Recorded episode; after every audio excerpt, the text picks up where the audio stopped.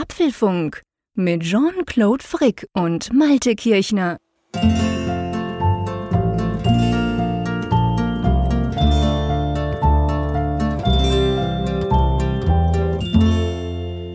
Hallo und herzlich willkommen zum Apfelfunk Ausgabe 278, die wir wie immer am Mittwochabend, diesmal am 2. Juni aufzeichnen.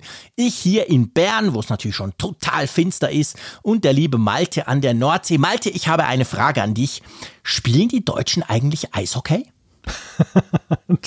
oh Gott, also mit der Frage hast du mich ja jetzt ja gleich hier am Anfang dieser Folge mich als Nicht-Sportkenner sowas zu fragen und dann auch noch Eishockey. Wie kommst du darauf? Ich komme da drauf, weil ähm, morgen am Donnerstag, also von uns aus gesehen, jetzt ist ja Mittwochabend, also am Donnerstag spielt die Schweiz gegen Deutschland an der Eishockey-Weltmeisterschaft. Ich glaube, es ist der Viertelfinal. Ich bin auch total sportuninteressiert, aber mein Sohn hat mir das heute Morgen erklärt und danach da dachte ich so, hä? Deutschland spielt Eishockey. Ich will jetzt nicht wieder wütende Mails ähm, hier, hier irgendwie ähm, provozieren, keine Angst. Wenn ihr so weit gekommen seid, macht ihr das offensichtlich schon. Ich bringe das Thema drum aufs Tapet, weil ich mir dann so ein bisschen überlegt habe, wie ist das eigentlich in der Schweiz? Und in der Schweiz ist tatsächlich so, ähm, dass der Eishockey und der Fußball zumindest in gewissen Regionen so ein bisschen ebenbürtig ist. Also bei uns in Bern mhm. zum Beispiel, wir haben zwei riesige Clubs, den SCB, das ist der Schlittschuhclub Bern, also Eishockey, und dann die Young Boys, das ist der Fußball. Ähm, und quasi die zwei, die, die haben auch ungefähr gleich viel Fans. Der SCB mehr so auf dem Land und, und die Städter sind mehr so die Fußballer und so. Und beide waren auch mal, glaube ich, vor zwei Jahren gleichzeitig Meister, war natürlich eine tolle Sache. Aber Eishockey ist bei uns in der Schweiz definitiv eine große Nummer. Und wenn ich an Deutschland denke, denke ich natürlich immer an Fußball. Ja. Aber ich, wirklich, also die Frage ist überhaupt nicht böse gemeint. Ähm, darum dachte ich so, oh, wow, ja doch, ihr spielt offensichtlich auch Eishockey, wenn ihr immerhin gegen uns im Viertelfinal spielen dürft. Also ich schmunzel gerade erstmal doppelt. Einerseits über die Bezeichnung Schlittschuhclub. Das finde ich schon sehr possierlich. Und zum, und zum anderen, dass du ausgerechnet über Eis und, und äh, Eishallen sprichst bei Außentemperaturen von heute über 20 Grad. Ja, das ist das Komische. Das ist tatsächlich so, dass ja Eishockey zieht sich manchmal so in den Juni rein ja. und man denkt so, boah, Freunde, ist das, ist das überhaupt noch Eis? Wie geht denn das? Ist doch viel zu warm. Ja, das stimmt. Aber zu deiner Frage oder beziehungsweise zu deiner Unterstellung, Deutschland kenne kein Eishockey, das, das stimmt so nicht. Tatsächlich gibt es sogar, oder gab es sogar mal hier in meiner Stadt einen Eishockeyclub. Echt? Die, die hatten hier eine eigene Eishalle. Auf der zugefrorenen Nordsee. Ja, eben drum, dass er, eben drum, das ist ja das Problem. Wir, wir sind ja eigentlich eher für milde Winter hier bekannt. Mhm, stimmt. Und äh, Eis äh, ist ja hier wirklich eine Seltenheit, also vor allem Eis zum Schlittschuhlaufen. Und deshalb hat man hier, hatte man hier eine Eishalle in der Stadt. Und, Ach, und jetzt die, nicht mehr? Nein, die, die war irgendwie aus den 60er, 70er Jahren und äh, war energetisch dann dementsprechend ein kleiner Albtraum oder ein großer Albtraum geworden. Ja, ein großer, ja. Unbezahlbar geworden und äh, sanierungsbedürftig und dann hat man sie halt abgerissen. Aber es gibt hier einen Ort weiter, hat jemand tatsächlich eine alte Halle umgebaut und hat dort auch eine, eine kleine Eishalle errichtet. Ich, ich kann dir gerade nicht sagen, was daraus geworden ist, weil die Pandemie hat natürlich alles durcheinander geworfen. Also der Klar. hat auch den Eishockey-Club reaktiviert, der mal zu Wilhelmshaven gehörte. Jetzt ist der sozusagen im Umland, aber ähm, keine Ahnung, was dabei rausgekommen ist. Und Wilhelmshaven spielte auch in der Regionalliga mit. Was dann, Aha. also das, das Ligasystem, muss man sagen, beim Eishockey ist in Deutschland bei weitem nicht so groß und ausgeprägt mhm. wie jetzt dann das Fußballsystem. Weil Fußball ja. ist einfach Nationalsportart Klar. in Deutschland. Dann kommt äh, erstmal lange nichts, dann kommt der Handball, der auch sehr beliebt ist, und dann kommt eigentlich alles andere. Und beim Eishockey ist da eben auch das Problem, dass wir nicht so viele zugefrorene Seen haben wie ihr, sondern dass wir halt dann immer erstmal einen Kühlschrank hinstellen müssen, dass wir da alle reingehen können und können genau. dann da drin Schlittschuh laufen. Aber es, es, es war schon so, dass man hier recht erfolgreich war damit. Das muss man Siehst sagen. Du? Ja. Ha, ist doch spannend. Siehst du, haben wir schon wieder beide etwas gelernt, darum hat mich das interessiert. Und ich, ich apropos Lernen, äh, ich schlage vor, ich bin ganz stolz, nämlich wir haben auch in dieser Sendung wieder einen Sponsor und da hören wir am besten gleich mal rein. Für alle Mac-User ist das nächste Tool sehr hilfreich. Clean My Mac X von MacPaw, die ideale Entrümpelungs-App für den Mac. Clean My Mac enthält 49 Werkzeuge, um unsichtbaren Computermüll zu finden und zu löschen. Zusätzlich hilft es, den Mac zu tunen, damit er mit maximaler Geschwindigkeit läuft. Sie können tonnenweise Speicherplatz freigeben, sodass Ihr Mac nie in Speicherprobleme gerät. Außerdem bekämpft Clean My Mac Mac-spezifische Malware und Adware und schützt Ihren Computer. Na, das ist doch wunderbar. Und by the way, Clean My Mac nutze ich selber schon seit vielen Jahren. Ich glaube, mein Mac hätte keine Chance, weil ich so ein Chaot bin. Ich würde immer alles vollfüllen und zwischendurch erinnert er mich, hey, du kannst doch mal wieder 200 Gigabyte löschen. Da drücke ich so einen Knopf und alles ist weg. Coole Sache, schön. Wollen wir zu den Themen kommen? Ja, lass uns zu den Themen kommen. Ja, das erste Thema ist ja mehr oder weniger vorhersehbar. Und zwar die WWDC klopft an der Tür. Und das heißt natürlich, hier im Apfelfunk muss eine Vorschau gemacht werden. Aber sowas von. Dann machen wir aber auch einen Apfelfunk-Test und zwar vom iPad Pro mit M1-Prozessor. Das 12,9 Zoll Modell, wohlgemerkt. Ja, genau. Ja, Home Sweet Home. Apple sucht Fachkräfte für ein Home OS. Was hat es denn damit auf sich? Schiebung, bezahlte Podcasts kommen erst später. Dann mehr für länger. Das iPhone 13 soll einen größeren Akku bekommen. 10 Jahre 5 Gigabyte. Wird die iCloud irgendwann mal spendabler? Dann ist heute der letzte Teil, also dieser Folge der letzte Teil unserer Serie Apps Made in Germany. Genau, und dann gibt's natürlich die Umfrage der Woche. Zuschriften unserer Hörerschaft. Ganz viel hat uns letzte Woche wieder erreicht. Ich freue mich drauf. Aber lass uns gleich mal anfangen. Natürlich, äh, es geht um die WWDC. Logisch, am Montag geht es ja los. Ich weiß nicht, wie es bei dir ist, aber äh, ganz ehrlich, ähm, ohne kokettieren zu wollen, ich bin schon aufgeregt. ja, klar. Das ist das, Soft das, das Event des Jahres. Event des Jahres, ja. Ja, richtig. ganz genau. Also lass uns mal anfangen. Also was man jetzt weiß, stand quasi so fünf, sechs Tage bevor das Ganze dann startet. Bei der Software. Ich glaube, man verrät nicht zu viel, wenn man sagt, dass iOS 15 kommt, oder? ja, ich wollte gerade sagen, eigentlich weiß man erstaunlich wenig dieses Mal, wenn man ja, mal so grob die, das so zusammenführt. Es gibt sehr viele Wünschelisten, klar, die, die sehen wir jedes Jahr. Es gibt dann auch so äh, ja, Mockups, dann, dass dann irgendjemand was gebastelt hat und sagt dann, das, so könnte es aussehen, das wäre doch toll, wenn es so aussehen würde. Aber es gibt eigentlich sehr, sehr wenig, was sich dort irgendwie abzeichnet. Und meistens waren es ja so die letzten Beta-Versionen, die mal recht verräterisch waren. Diesmal ist da aber irgendwie, ja, Ebbe. Nichts. Absolut. Also bei iOS 15, es ist genau wie du sagst, es, es gilt eigentlich auch für iPad OS. Aber bei iOS 15, da weiß man nichts und ich habe auch so ein bisschen das Gefühl, da hat niemand eine Idee, was er sich wünscht. Da ist irgendwie Ebbe. Alle sprechen aber über iPad OS 15, so nach dem Motto, ja, da muss jetzt mal ein großer Wurf kommen. Letztes Jahr war ja total scheiße. Also ich glaube, irgendwie alle konzentrieren sich auf dieses iPad OS. Ich selber auch. Wir kommen nachher dann noch beim iPad da vielleicht auch dazu. Aber ähm, jetzt mal, bevor wir das sagen, iOS 15 muss ja auch irgendwas bringen, oder? Ja, das ist, das ist ein guter Punkt. Also ich frage mich ja, ob diese Spurlosigkeit, ob die wirklich darauf hindeutet, dass Apple jetzt diesmal mehr darauf aufgepasst hat, dass da nichts in den Beta-Code, zum Beispiel von iOS 14.7 reinrutscht? Oder liegt mhm. es vielleicht daran, dass sie tatsächlich im größeren Stile was umgeschrieben oder neu geschrieben haben, dass es eigentlich so gar nicht oh, einfließen kann die in die Gegenthese quasi. Man hört nichts, dann muss es was Großes werden. Ja, ja, ja, ja. Ja, das könnte natürlich sein, weil es, es ist wirklich wahr. Also ich, das bis jetzt, die letzten Jahre war es tatsächlich so, man hatte entweder so Gerüchte gehört, die sich relativ oft auch so als einigermaßen akkurat rausgestellt hat. Oder, das hast du ja erwähnt, es gab es tatsächlich auch, dass diese Beta-Version, die ja noch kurz vorher kam, was war es heute, glaube ich, iOS 14.7, Beta 2, habe ich gelesen, also auch da geht's ja weiter, dass man da irgendwie plötzlich was gesehen hat und so gemerkt hat, Hä, Moment mal, das ist irgendwie was, was dann im neuen iOS auch drin sein wird oder so. Dieses Mal einfach nichts. Es ist Wüste. Man, man hört überhaupt nichts über iOS 15. Mhm. Das ist natürlich cool, genau. Die machen was völlig anderes. Die haben from the ground up komplett neu angefangen. Also dann ist, dann ist, dann ist natürlich die, die Prognose sehr schwer, weil wir ja. ja gar nicht wissen, was Apple damit bezwecken würde, wenn sie es wirklich grundlegend umbauen, neu bauen. Aber wenn wir jetzt mal so ein bisschen evolutionär denken, dann, dann fallen dann natürlich schon so ein paar Sachen ein, die einfach jetzt in iOS 14 einem noch fehlten.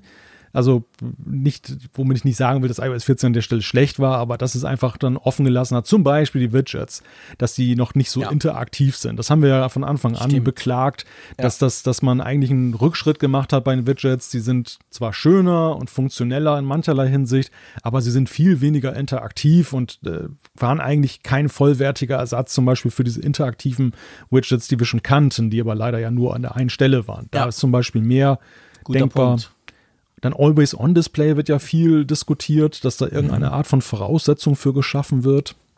wäre natürlich so ein bisschen, man diskutiert das ja auch beim kommenden iPhone, dass das so ein Bildschirm haben wird, der das dann kann, analog quasi der Apple Watch.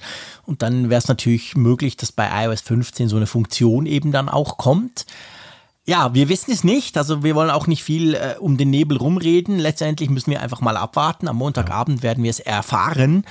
Also lass uns zu iPad OS 15 kommen. Wenn man ehrlich ist, behaupte ich jetzt mal, außer du korrigierst mich gleich, da weiß man eigentlich auch nicht mehr. Aber da hat man das Gefühl, man wüsste ganz viel, weil man nämlich, wenn man iOS 14 mit iPad OS 14 vergleicht, fällt einem sofort auf, boah, da fehlt ja ganz viel bei iPad OS 14. Das muss doch jetzt bei iPad OS 15 kommen, oder? Ja, also die Schlussfolgerungen bei iPadOS 15 ergeben sich ja größtenteils auch, wenn man einfach die iPads, die iPad Pros der letzten Jahre betrachtet. Mhm. Und man guckt sich die Specs an und sieht Voraussetzungen für ganz tolle Funktionen, die wir aber in der Software nicht haben. Als da wäre zum Beispiel vollwertiges Multitasking. Die mhm. Voraussetzungen dafür, wir kommen ja auch gleich in dem, in dem Hardware-Test des, des iPad Pros noch dazu, die sind ja gegeben, aber ja. softwaretechnisch wird dieser Ferrari halt immer noch in der 30er-Zone bewegt. Und ja, das ist, Gang. Ja, und, und, daraus erwachsen natürlich recht konkrete Wünsche und eigentlich auch schon Erwartungen daran, was iPadOS leisten muss. Also, Apple, Bleifuß Malte will damit auf die Autobahn. Gebt mal Gummi. Geht das wieder los? Natürlich, es war eine Steilvorlage, mein Lieber. Ich, ich bitte dich. also ich, ich wäre schon glücklich, wenn iPadOS einfach nur Widgets bietet, die ich auf jedem Homescreen ja. positionieren kann. Denn das ist ein für mich ein absolutes ich, Mysterium, dass ja. der größte Bildschirm stimmt, nicht die Möglichkeit nicht. bietet, mir ein Widget dann auf jedem Homescreen anzubieten.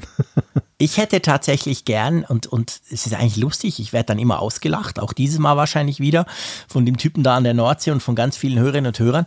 Ich würde mir tatsächlich ähm, die, die App-Library wünschen aufs iPad. Hm. Mein ja. iPad ist völlig geklustert. Ich habe irgendwie ja. neun Screens. Ich habe so ein paar Ordner, aber weniger irgendwie weniger schön organisiert, als ich das früher auf dem iPhone hatte. Es nervt tierisch. Ich möchte endlich, dass die meisten Apps einfach verschwinden. Da lache ich überhaupt nicht, weil ähm, diesen, diesen Wunsch unterstütze ich aus vollem Herzen. Es war für mich auch ein Mysterium, warum Apple auch diese nützliche Funktion auf dem iPad nicht gebracht hat. Also analog zu den Widgets. Das Ganze hängt ja, ja. auch irgendwo mit zusammen mit Klar. dem Screen-Aufbau und die, dieser modulare Homescreen, wo du auch dann ausblenden kannst, um in die App-Library reinzuschaufeln oder die mhm. früher zu haben. Nein, das sehe ich ganz genauso. Ich muss auch sagen, dass mein iPad ähm, viel unaufgeräumter ja, echt, ist, was die Bildschirmseiten angeht, als mein iPhone, was schon teilweise katastrophal ist. Aber durch die App-Library habe ich ja tatsächlich diese ganzen Müllseiten ausgeblendet und ja, äh, ja habe den ganzen Kram in der Library nur. Aber es ist lustig, gell? Es, ist, es, es, ging mir sogar schon vor iOS 14 so. Ich hatte ja. irgendwie auf dem iPhone habe ich mir da Mühe gegeben und habe dann wirklich Ordner gemacht und so und ja okay, beim vierten, fünften Homescreen wurde es dann ein bisschen unübersichtlich, aber vorher sah es ganz gut aus und beim i, ich weiß nicht genau warum, beim iPad zum Beispiel Beispiel, ich nutze da auch nicht so viele Ordner. Ich, ich weiß nicht warum. Ich bin ein totaler Messi auf dem iPad. Von dem her würde ich mir wirklich wünschen, dass das, dass das quasi kommt, dass man das machen kann. Und ähm, ja, also ich glaube, da sind wir nicht allein. Da, da muss, ich meine, wir könnten, lass uns über Multitasking sprechen. Ja, eine Funktion, die ist quasi diese mehreren Bildschirme, also diese zwei oder sogar drei mit Overlay, kannst du dir eigentlich Apps übereinander legen. Das ist ja was, was das iPhone gar nicht kann. Das ist zwar schon cool beim iPad, aber ich, ich könnte mir vorstellen, das kann man noch viel, viel besser machen.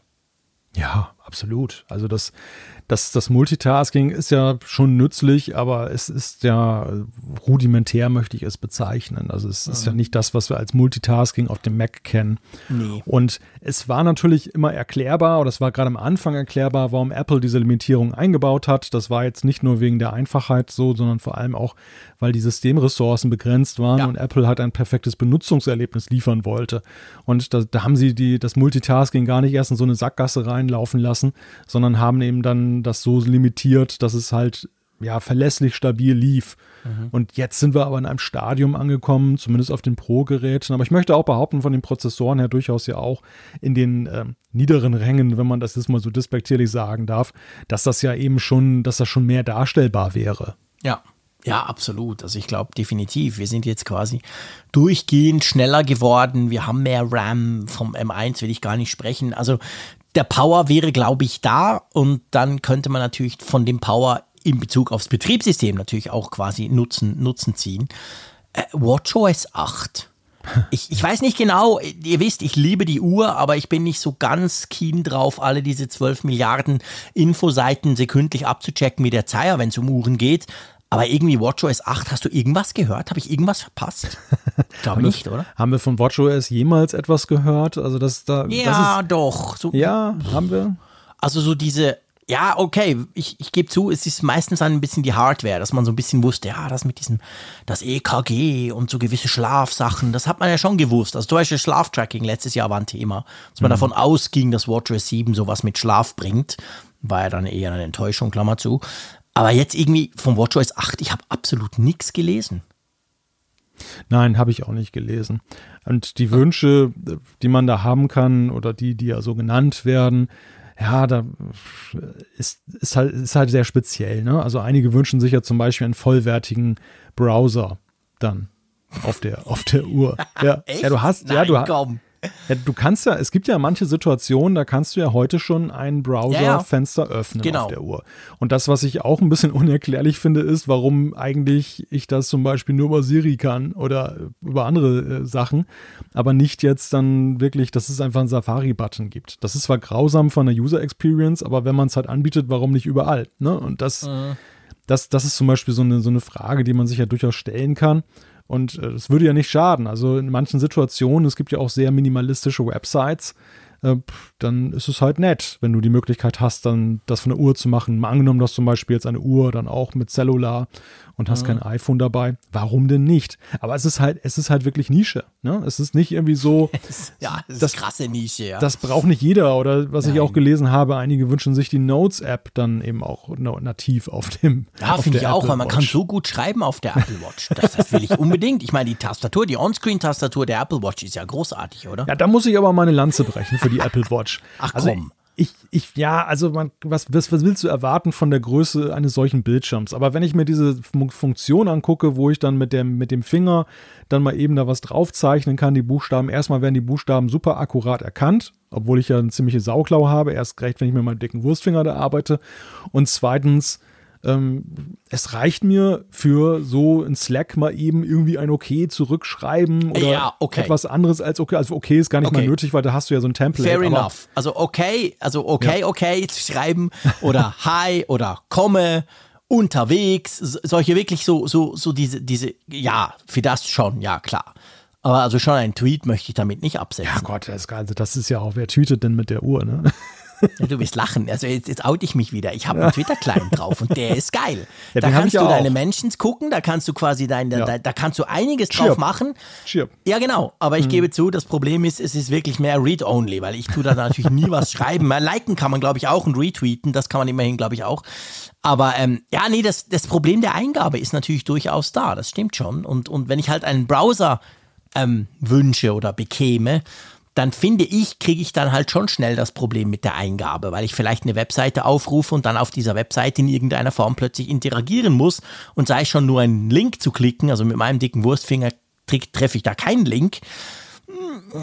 Ja, mal gucken, ja. Aber sonst grundsätzlich hat man nicht viel gehört. Das sind alles Wünsche. Ja.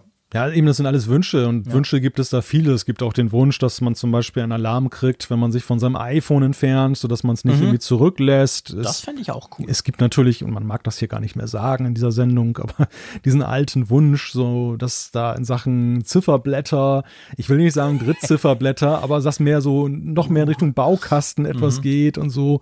Ähm, ja, klar. Eine, was auch, wie auch immer geartete, ähm, ja, Vereinzelung oder, oder ja Anpassbarkeit noch weitergehend. Genau. Ja, sowas in der Art. Aber ich glaube, auch Fitness ist natürlich so ein Thema und da sind wir beide ja ganz und gar nicht für qualifiziert, das zu beurteilen. Hast du, hast du eine Ahnung? Es gibt diverse Sportarten, die mir fehlen auf der, auf der, auf der Apple Watch. Ja, ich denke. Auf dem Sofa liegen. Also es gibt da diverses, was ich mir gerne messen lassen 100 würde. Meter, 100 Meter Kranzkuchen essen und so. Ja, ja, ich genau, kenne diese genau. Sportarten. Genau, zum Beispiel 53 Tassen Kaffee trinken am Tag. Also oder, äh, das, oder Püllensmieten, kennst du das? Bitte was? Püllensmieten. Das tut nach etwas Alkoholischem. Nee, das ist aus nee. Friesischen ist das so eine Gaudi-Sportart, wo dann halt Wärmflaschen durch die Gegend geworfen werden. Wärmflaschen, okay. ich weiß, das sind das, sind das die, die, die Schotten, die irgendwie Baumstämme durch die Gegend schmeißen? Und ihr schmeißt Wärmflaschen. Ja, ist so eine ganz merkwürdige, aber meistens auch mit Alkohol verbundene Ja, Tradition. siehst du schon. Das ja, ja. kannst, schaffst du ja nur unter einem, Aber du- einem gewissen Alkohollevel. Du kannst es auch ohne Alkohol schaffen oder, oder generell bewerkstelligen. Hast du auch schon gemacht? Ich habe da, also ohne Alkohol, ich bin ja, ich bin ja jemand, der nicht viel Alkohol ab kann. Dann schlafe ich mal gleich ein. Aber ähm, ich habe tatsächlich schon mal an sowas beigewohnt, ja, ja. Okay, lustig. Also ich sehe schon, wenn ich mal zu dir komme, du, die, die Liste wird immer länger, was wir machen müssen. Aber sowas wäre auch lustig. Wir schmeißen beide eine Wärmflasche ins Wasser. Das macht man aber nicht im Wasser, das macht man irgendwie an so, einer, Schade, an so einem schade. schönen Feldweg mitten im ostfriesischen, im platten Land. Ah, okay, und so. okay, ja. ja. das ist aber schade. also gut, wir, wir driften ganz leicht ab. Leicht. Ähm, lass uns zu tvOS kommen. Ich glaube, da können wir es kurz halten. Da haben wir nie Wünsche. Also ich glaube, in den letzten 278 Folgen hatten wir Oh, ganz doch. selten einen Wunsch an tvOS. Hast du dieses Jahr einen?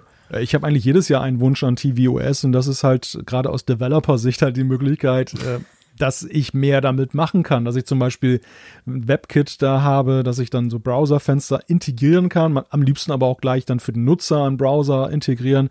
Also da, es gibt schon eine Menge, was, Surfen auf dem Fernseher, ja? ja, es gibt eine klar. Menge, was, ich- was ich mir da vorstellen könnte. Aber man, man traut es sich ja gar nicht mehr aufzuschreiben oder zu sagen, einfach vor dem Hintergrund, weil die Apple nicht erkennen lässt, dass sie irgendwie daran interessiert sind. Ja, das ist definitiv so, ja, das stimmt schon. Ähm, und bei macOS, wie sieht's da aus? Also da- ich glaube, der Name wurde heute so ein bisschen fast eventuell, könnte zumindest sein, geleakt, oder? Ja, habe ich gar nicht gesehen, was wie Ja, ich habe es gesehen. Ich habe jetzt nur befürchtet, dass du es weißt, weil ich habe es schon wieder vergessen. macOS es wurde Bären. irgendeine Patent oder irgend so eine, weißt du, so eine markenschutzrechtliche Sache wurde registriert. Und das war jetzt das schon wieder. Ach du Scheibenkleister, warum habe ich es denn nicht gespeichert? Irgendwo ist mir das bei Twitter kurz 16 Sekunden lang oder drei Sekunden lang durch, durch, ich weiß es nicht mehr, keine Ahnung. Aber da war irgendwas heute. Und dann habe ich mir so überlegt, okay, schön und gut, der Name ist mir eigentlich ehrlich gesagt vollkommen Schnuppe. Aber auch da haben sich die Gerüchte bis jetzt nicht überschlagen, oder? Ja, also da erwarte ich tatsächlich auch am wenigsten, denn Big Ja, Sur war so ein großer Ja. Wurf und das war Version 11, nachdem wir über zehn Jahre die 10 hatten. Also es würde mich echt wundern, wenn sie jetzt dann diesen Pace jetzt dann weiter äh, fortführen, sondern ich glaube, das wird, das wird eher ein progressives, kleines progressives macOS-Jahr werden. Ja. Äh, Das ist ein bisschen, es ist ein bisschen die Gefahr, ja, softwaretechnisch, dass man jetzt abgesehen von iPadOS, ich glaube, da sind sich alle einig, wir sind uns einig und ich glaube auch sonst alle, das wird wahrscheinlich ein großer Wurf werden. Die anderen Sachen, vor allem macOS und iOS, hatten wir ja letztes Jahr auch einhellig gesagt, boah, das war jetzt aber mal so richtig, guck mal, krass, was bei iOS alles passiert ist und so. Könnte das dieses Jahr langweilig werden, oder? Das glaube ich nicht tatsächlich. Also langweilig wird's für uns nie, aber du weißt, was ich meine. Letztes Jahr war so der Kracher in den beiden Bereichen. Mac war ein totaler Kracher, völlig neues Design, geil. Ähm, das würde aber dann heißen, das nächste Jahr ist dann halt so ein bisschen gedeckter, oder? Ja, weiß ich gar nicht mal. Ich glaube einfach, dass die Schwerpunkte sich verschieben. Also wir haben letztes Jahr ein, ein Jahr gesehen, wo ich zum Beispiel iPadOS, ich möchte nicht sagen enttäuscht war, aber schon, es war schon weit hinter den Erwartungen geblieben. Es war eigentlich, man hätte es auch als Punkt 5 Version bringen können und nicht Ja. unbedingt als großes Update. Wohingegen ja bei den anderen Sachen, gerade vor allem macOS natürlich sehr viel, extrem viel passiert ist. Ja. Ähm, iOS ja jetzt auch im, im Alltag mit, eine mit den Widgets und der App so Library. Ja. Da, da hat sich schon sehr viel getan. Und dementsprechend glaube ich, könnte ich mir vorstellen, dass die Schwerpunkte sich dieses Jahr zum Beispiel mehr auf iPadOS und WatchOS dann verschieben. Beide, Ja. beide Ja. letztes Jahr recht unspektakulär.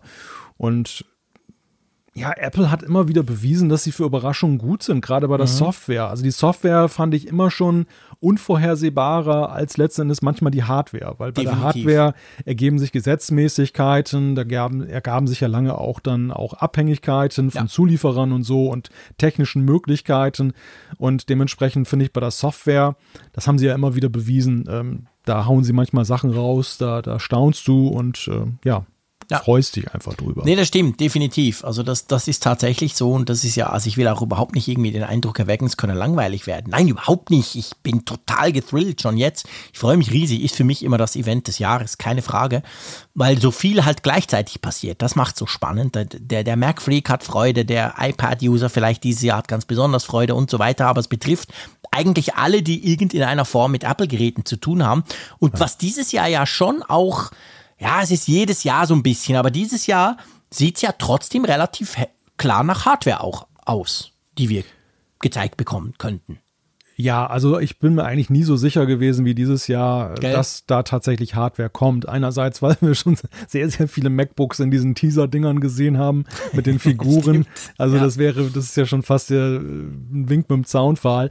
Aber zum anderen ist es eben auch so, wir wissen ja alle, Apple befindet sich in einem ambitionierten Projekt, nämlich der Umstellung zum Apple Silicon und mhm. augenscheinlich wollen sie eine recht hohe Taktrate da anschlagen.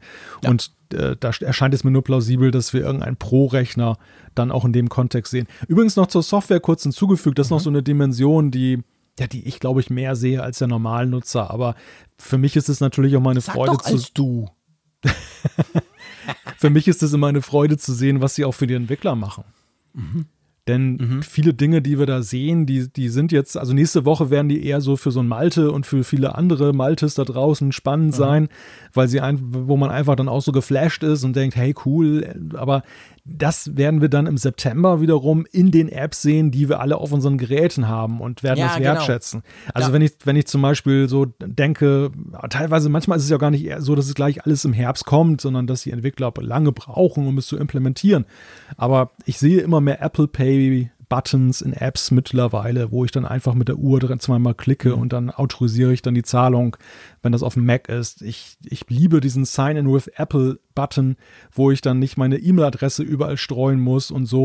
Und das sind alles so Sachen, die ja auch bei der WWDC immer lanciert werden. Und dann aber erstmal lange keine Rolle spielen, weil sie nur in der Beta-Phase sind und dann, sag ich mal, Closed Shop sind und ab Herbst mhm. geht es dann los mit den finalen Versionen, dass sie ausgerollt werden. Und das ist so diese ja. andere Dimension. Ja, und das ist genau die Dimension, die mich fasziniert an der WWDC, weil, weil eigentlich keiner unbetroffen ist davon. Klar, ja. ist genau wie du gesagt hast, am Anfang Entwicklergeschichten und wir Journalisten gehen da in die Tiefe und finden tausend lustige Dinge.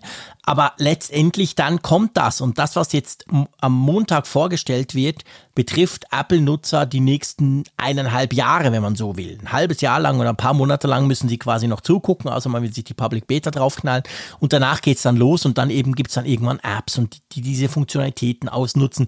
Dinge kommen ja auch viel später. Wir haben ja viel schon über solche Funktionen gesprochen, wie zum Beispiel die App-Clips oder so. Da sieht man jetzt plötzlich ab und zu hier und da mal was und das wurde aber letztes Jahr vorgestellt und so weiter.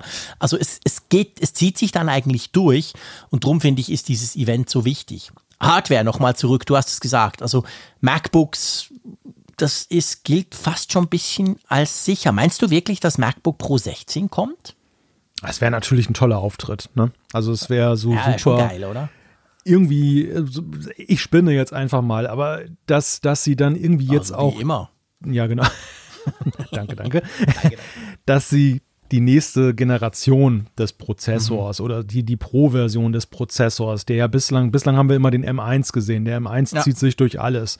Und wir sind jetzt alle gespannt, was kommt als nächstes und wann lancieren Sie diesen Schritt? Wann gehen Sie jetzt dann einen Schritt weiter, dass man eben auch einen, einen Rechner sieht, der auch zum Beispiel in Sachen Arbeitsspeicher und so weiter mehr kann? Und das wäre eigentlich das optimale Forum dafür. Ich weiß nicht, wie ja. dir das geht. Absolut. Also ich bin, ich bin ganz überzeugt davon. Und zwar letztes Jahr wurde ja der M1 vorgestellt. Also nee, nicht der M1, aber der Apple Silicon wurde vorgestellt, der Fahrplan wurde vorgestellt. Das war alles an der WWDC.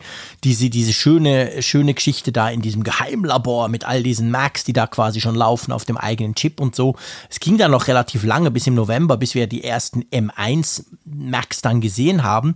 Aber seit da ging es ja Schlag auf Schlag. Und ich meine, es ist eine, es ist eine Entwicklermesse, aber gerade das MacBook MacBook Pro 16 ist ja auch ein absolut geiles Entwicklerteil. Hat unglaublich viel Power, hat genug Bildschirmfläche, dass du auch neben Xcode noch ein paar andere Fenster aufmachen kannst.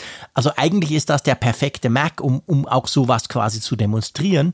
Und ich könnte mir schon auch vorstellen, dass der quasi auch als Showcase dient und dann eben nicht mit einem M1 kommt, sondern mit einem, keine Ahnung, M1X oder M2 oder whatever.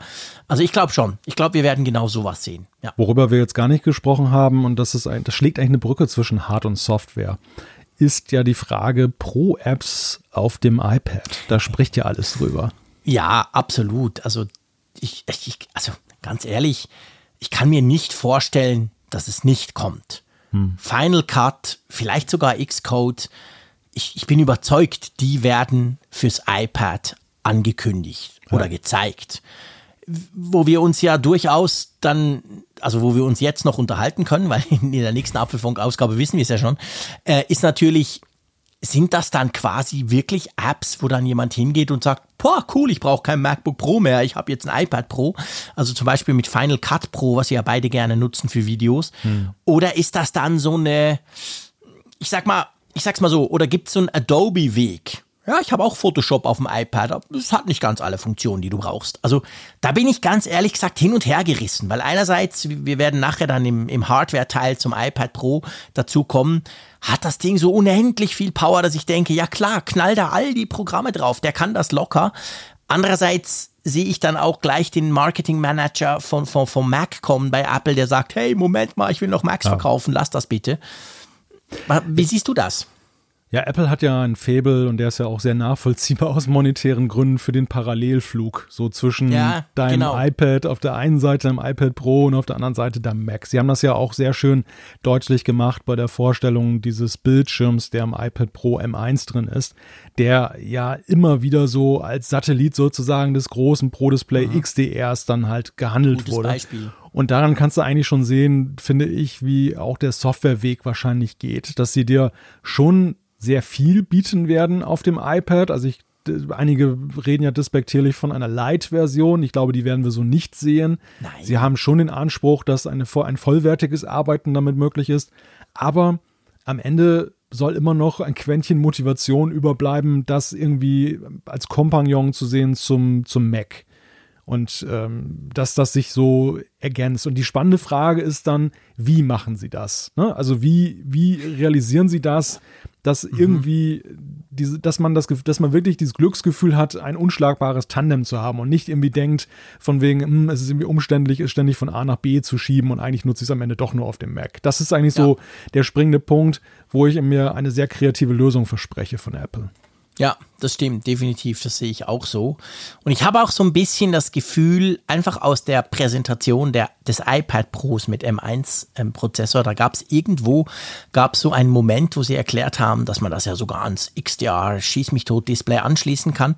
Und dann haben sie quasi gesagt, hey, das hat ja dieses geile Display und da kannst du quasi, wenn du unterwegs bist, genau deine Dinge, deine Fotos, haben sie, glaube ich, darüber gesprochen, genau gleich bearbeiten. Und da hatte ich so das Gefühl, ja, siehst du genau, das ist diese Companion-Geschichte. Ich habe meinen geilen Mac Pro zu Hause mit dem XDR Riesendisplay und dann will ich die Fotos im Zug halt doch noch mal kurz angucken und die sollen farbecht sein. Also habe ich dann mein cooles Apple iPad Pro mit ebenfalls so einem Display. Aber es ist nicht gedacht, dass das den, den Rechner zu Hause ersetzt. Und ich könnte mir genau das Gleiche, zumindest bei Final Cut oder bei Logic, so bei diesen Software vorstellen bei, bei der Entwicklerumgebung muss ich ehrlich sagen, das weiß ich nicht, weil ich mich einfach, ich kann mir, ich weiß nicht, was das alles braucht, so ein Xcode. Also ich glaube, vom Power her wäre es wohl kein Thema. Andererseits als, als, Wind, als Fensterfanatiker brauche ich ja ungefähr zwölf Bildschirme immer. Also würde mich das wahrscheinlich stören, aber stört das beim Programmieren wirklich? Das kannst du besser abschätzen. Meinst du, eine echte Xcode-Version auf dem iPad wäre möglich und würde auch reichen? Ja, der Elephant in the Room ist ja, und der muss als erstes gelöst werden, die Voraussetzung für Xcode ist tatsächliches Multitasking. Denn wenn man Aha. sich Xcode auf dem Mac anguckt, dann funktioniert ja Entwicklung tatsächlich nur, weil wirklich Multitasking stattfindet. Wenn du dann ja. zum Beispiel im Simulator dann aufrufst und äh, dir das anguckst und dann gehst du wieder zurück in die, in die IDE und, und schraubst am Code und so weiter. Also ich kann mir das nicht in diesem, in diesem Ein-Fenster-Rhythmus so vorstellen, wie das funktionieren soll. Und das, das ist, ja. das löst vielleicht dann aus, dass man sie, dass man nicht die Fantasie im Moment hat, sich das so wirklich bildlich vorzustellen. Der, die Größe des Bildschirms ist natürlich gewissermaßen ein Hemmschuh, aber ja, muss es ja nicht sein. Auch da, wie gesagt, sind viele kreative Lösungen denkbar und es, es wäre natürlich toll, wenn du auf dem Gerät entwickeln kannst, wofür ja auch die meisten Apps geschrieben werden oder die Plattformen, ne? Also, dass du eben für ja. die, die iOS, Klar. der ja auch iPadOS, also zugrunde liegt. iPadOS ist ja ein Spin-off von iOS und mhm. das, das wäre schon super. Ja, ja, genau. Aber eben, wir müssen immer das Monetäre im Kopf behalten. Auch da kann es natürlich sein, dass irgendein ein oder andere dann sagt, ja, Moment mal, wir verkaufen Super Macs wegen diesem ganzen Entwicklerzeugs, weil ja jeder letztes Mal äh, erstmal einen Mac braucht. Gut, andererseits, wenn du ein paar Pro kaufst, ein gut ausgestattetes, kostet es mindestens gleich viel wie ein Mac. Da hätten sie die Kohle trotzdem wieder. Es wird auf jeden Fall auch in dem Bereich super, super spannend. Wie kann man das eigentlich gucken, jetzt wo wir ja nicht hinfliegen dürfen? Das kann man in gewohnter Weise als Livestream sich angucken. Es, mhm. Ich nehme mal an, dass es wieder vorproduziert wurde von Apple ja. in der gewohnt äh, hochqualitativen Weise. Los. Wobei es ganz interessant, Google hatte ja bei seiner I.O. genau den Weg, ist ja genau den Weg gegangen, den wir ja ganz ursprünglich mal letztes Jahr auch für Apple mhm. prognostiziert hatten. Nämlich, dass sie zwar streamen, ja, aber dann eben dann tatsächlich da eine Live-Performance machen. Und es hat genauso komisch gewirkt, wie man sich das damals gedacht hat, wie so ein Live-Event ohne Zuschauer und nicht, und zwar live, aber nur Stream ja. äh, drüber kommt, muss ich Schön wirklich gesagt. sagen. Also Schön gesagt, es ja. war total strange, vor allem wenn man wusste, wie das vorher war. Das sind, was war ja immer in diesem geilen Garten von Google quasi bei schönstem Wetter draußen und so, völlig verrückt. Und da hat man da die Leute gesehen und diese Bühnen und da draußen haben die Apple, die, äh, die Google Manager da gesprochen. Es war total komisch, weil es genau gleich war, außer Leute. Und ich muss schon sagen, das ist mir jetzt lustig, dass du das erwähnst. Das war ja vor ein paar Wochen. Ähm, ist mir wieder aufgefallen. Ich hab, wir haben ja auch schon über diese neuen Online-Apple-Events gesprochen. Wir haben auch darüber gesprochen, wie anstrengend die sind zum Zugucken als Journalist, weil du irgendwie kaum nachkommst mit allem. Aber ich muss dir wirklich sagen, nach wie vor trotzdem lieber sowas als so eine quasi Show, die zwar live ist, aber irgendwie trotzdem ganz merkwürdig rüberkommt, wie das zum Beispiel Google gemacht hat. Hm. Ja, also ich glaube, wir sind alle zufrieden mit dem Weg, wie, ja. wie Apple das jetzt dann in der Pandemie. Aber es dürfte hat. eine lange, verhältnismäßig lange Keynote werden, die wahrscheinlich hm. wieder unglaublich schnell getaktet ist. Also ich weiß nicht, ob ich da wieder zum Twittern komme. Letztes Mal ging es ja gar nicht. Also das ist immer super, super schwierig. Aber wir haben noch ein kleines Schmankerl, gell? Genau. Denn ihr möchtet ja wahrscheinlich auch danach das mal kurz so ein wenig verdauen und dabei wollen wir euch nicht alleine lassen, denn es gibt wieder ein, ein Livestream auch vom Apfelfunk. Wir helfen ein, verdauen. Ein Apfelfunk-Spezial, genau. Wir sind sozusagen die Renny Tablette für euch. Genau, genau. Wir werden uns wahrscheinlich plus minus eine halbe Stunde nach Ende des Events werden wir uns auf unserem Apfelfunk YouTube-Kanal live aufschalten, wir zwei, und dann diskutieren wir quasi so die ersten Eindrücke. Unmittelbar nach dem Event werden wir das mit euch zusammen diskutieren. Wir machen das inzwischen ja bei jeder äh, Keynote und das kommt auch immer extrem gut an. Ich glaube, letztes Mal waren tausend Leute da, die uns zugeguckt haben, mhm. völlig crazy. Und also, also auch dieses Mal wieder, wir werden das auf Social natürlich wieder teilen, wann das das Ganze los losgeht, plus minus eine halbe Stunde nach Ende des Events. Und natürlich ersetzt das, ich sage es jetzt hier schon mal äh, quasi als Disclaimer, das ersetzt natürlich nicht die ausführliche Analyse, die es ja dann in der Woche ganz normal im Apfelfunk gibt. Bis dann ist ja eben auch dann so ein bisschen das verdaut. Bis dann haben wir auch noch viel mehr Infos. Vielleicht hat man das ein oder andere sogar selber schon ausprobiert. Also diese, diese WWDC-Folge, die gibt's natürlich sowieso, aber es gibt eben auch quasi mal so den ersten Überblick direkt unmittelbar danach, wenn wir noch fast nichts verdaut haben, noch ganz aufgeregt sind, ich mit rotem Kopf vor der Kamera sitze. Das könnt ihr also am Montagabend um, keine Ahnung, neun plus minus könnt ihr das machen. Ja, ich bin ja sehr dankbar, dass Apple diese Keynote immer am Montag macht und nicht mhm. am Dienstag, sodass man tatsächlich ja dann noch zwei Nächte dazwischen hat. Ja, das hat. stimmt. Ja. Das ist super, ja, genau. Das, das, das, das hilft uns nämlich wirklich, weil wir nämlich dadurch wirklich genug Zeit haben, quasi dann für den Mittwochabend, also wir nehmen es ja immer am Abend auf, dann auch genug Informationen zu haben und die auch zu verdauen und die irgendwie mal zu, zu begreifen, weil es gibt ja immer noch so viele Sachen, die nach der Keynote, gerade in diesen eineinhalb, zwei Tagen danach, dann noch ablaufen quasi. Und drum die Verteilung so, Montag Keynote und dann wir Mittwochabend quasi Podcast, das macht schon Sinn. Ja, das haben sie gut gemacht, die Apples. Perfekt. So, also lass uns mal zu unserem nächsten Punkt kommen. Äh, vielleicht noch abschließend, was, was mir gerade aufgefallen ist. Ich glaube, wir haben noch nie bei einer Vorschau, die wir immer machen vor der WWDC, wir machen immer am Mittwoch vorher diese Vorschau, so viel über Wünsche gesprochen und so wenig über Leaks. Ja, in der Tat. Aber was ja auch ganz erfreulich ist. Also ich, ja, das, das, erhöht, das erhöht ja die Überraschung. Das erhöht die Spannung, genau. Und ich sehe auch das Netz, also das Netz ist ja auch überall im Spekulieren. Ganz aktuell sehe ich hier, dass dann jetzt einige so bei der Formsprache mit diesen ganzen Emojis und diesen äh, Emojis, mhm. mit denen Apple spielt, jetzt dann auch sagen, hm, Moment mal, dieses, diese Bildsprache ist ja sehr iMessage-lastig. Ja. So. Und auch da wird jetzt gerade so spekuliert, was könnte das bedeuten? Und ja, das ist ja eigentlich genauso, wie wir uns ja in der Vergangenheit dann auch Keynotes gewünscht haben, dass wir vorher etwas ahnungslos sind. Ja, ja, ganz genau. Natürlich. Letztendlich ist das das Highlight, wenn man mal nicht so viel weiß, wie das sonst immer der Fall ist. So. Lass uns zur Hardware kommen. Und zwar nicht zu einer spekulativen Hardware, sondern zu einer echten dahingehend, dass wir sie beide schon bei uns haben, nämlich zum iPad Pro mit M1-Chip, genauer gesagt das 12,9 Zoll Modell. The Real Deal, The Big One. Das haben wir beide jetzt schon einige Zeit bei uns und es wird Zeit mal ein erstes Fazit zu ziehen, oder? Genau, die harten Fakten jetzt. Die harten Fakten, genau. Jetzt also hier nichts Spekulation. Lass uns gleich mal anfangen, natürlich mit dem Signature Feature, wenn du so willst, also dem M1-Chip. Das ist ja das, wo Apple wahnsinnig stolz drauf ist, was ja auch neu ist. Der Mac-Chip kommt quasi ins iPad. Ist ja witzig, eigentlich ist ja umgekehrt. Der iPad-Prozessor kam in den Mac, bekam einen neuen Namen und kommt jetzt wieder zurück zum iPad.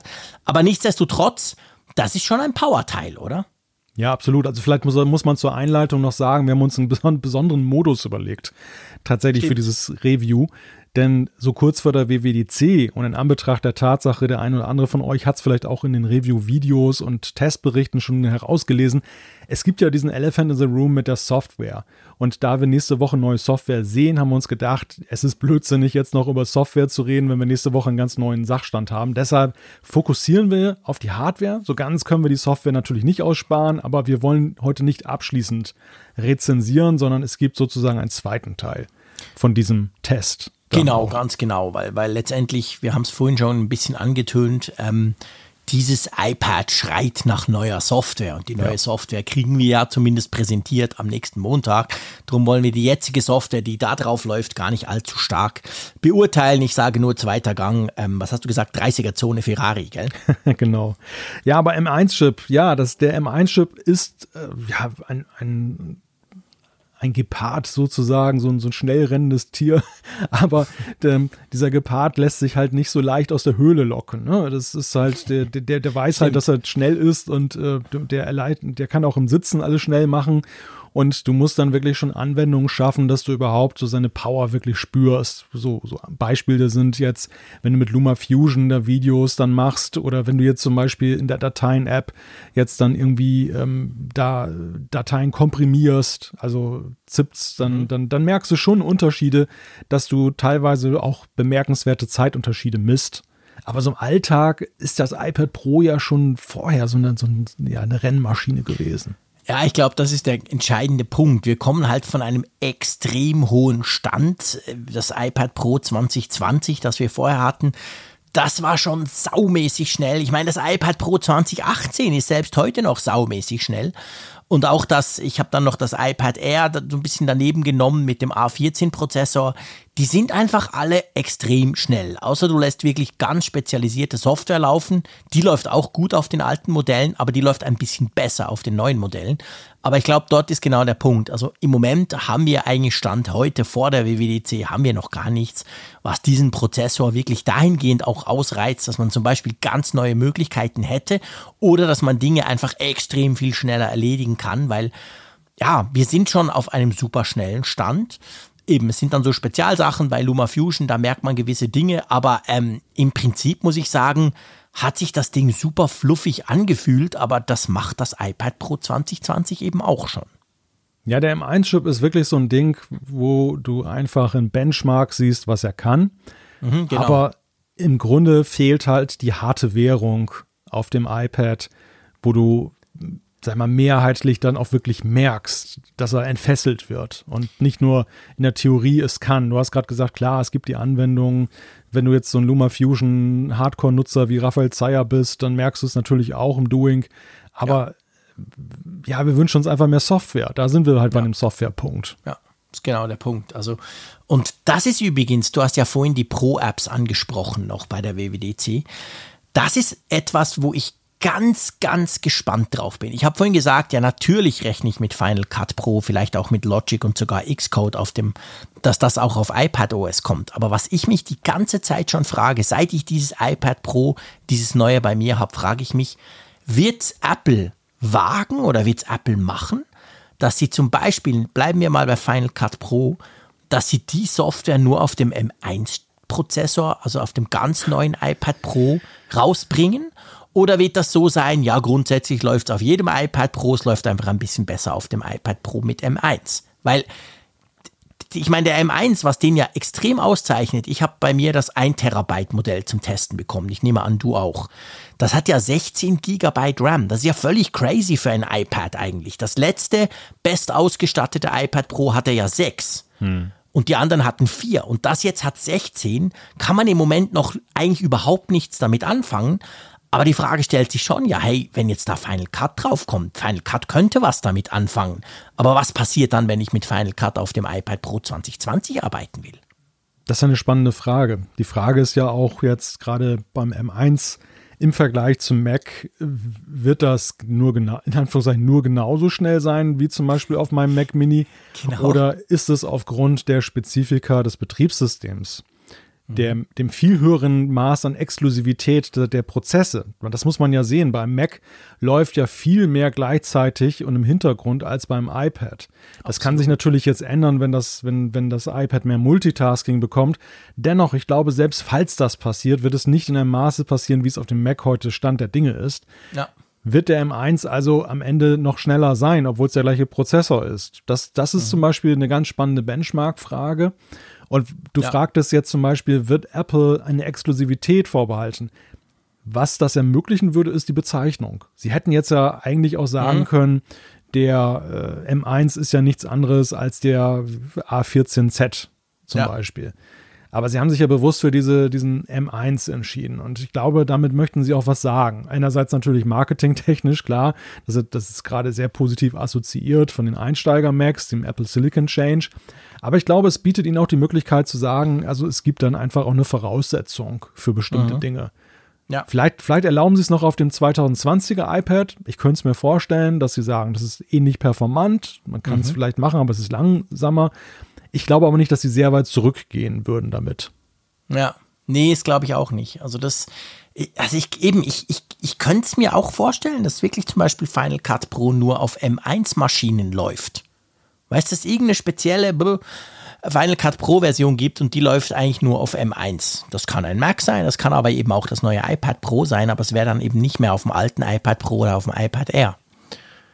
Man, man könnte sich vorstellen, es wäre untypisch, weil bis jetzt sind wir uns gewöhnt, iOS-Software läuft plus minus oder iPadOS-Software läuft plus minus auf den meisten Geräten bis auf viele Jahre zurück. Dann ist dann mehr eine Frage an der iOS-Version, die quasi da verhindert. Aber hardware-technisch laufen die eigentlich ja auf allem. Das wäre das wär schon ein ziemlicher Paradigmenwechsel, wenn jetzt das kommen würde.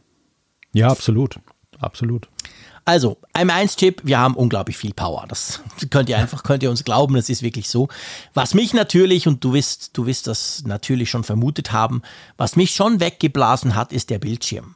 Man hat ja viel gelesen, Liquid, Retina XDR-Display, das ist ein geiler Marketing-Claim.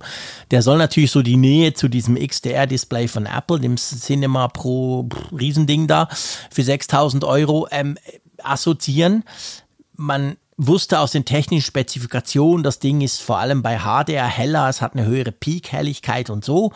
Alles schön und gut, aber ich muss wirklich feststellen, und da habe ich viel Schelte bekommen in meinem YouTube-Video lustigerweise dazu, ähm, das Ding ist deutlich, äh, pff, das Ding ist nicht nur heller, ich finde, es ist wirklich heller. Jetzt scheint bei uns zum Glück seit ein paar Tagen die Sonne. Du konntest draußen mal testen. Aber irgendwie wirkt das Ganze auch, hm, es wirkt irgendwie schärfer oder anders. Es, es kam mir vor, wie wenn du bei einem Smartphone quasi von der LCD-Technik, so gut die auch sein kann, auf einen OLED-Screen wechselst. Das war ja beim iPhone 10 damals so, wo du dann dachtest, wow, die Farben, das Schwarz, wow. So ein bisschen, nicht ganz so krass, aber so ein bisschen mhm. ging es mir bei diesem, bei diesem Display. Ging dir das auch so? Ich habe ein sehr differenziertes Erlebnis mit diesem Display und mhm. es auf einer Bandbreite von man merkt gar nicht so sehr den Unterschied zum Vorgängermodell bis hin zu, es ist wie ein, ein, ein Unterschied wie Tag und Nacht. Mhm. Und ich, ich, will, ich will mal skizzieren, woran ich das festmache. Also mein erstes Erlebnis war, ich habe so die Homescreens nebeneinander gelegt genau, von den iPads. Genau, ich auch.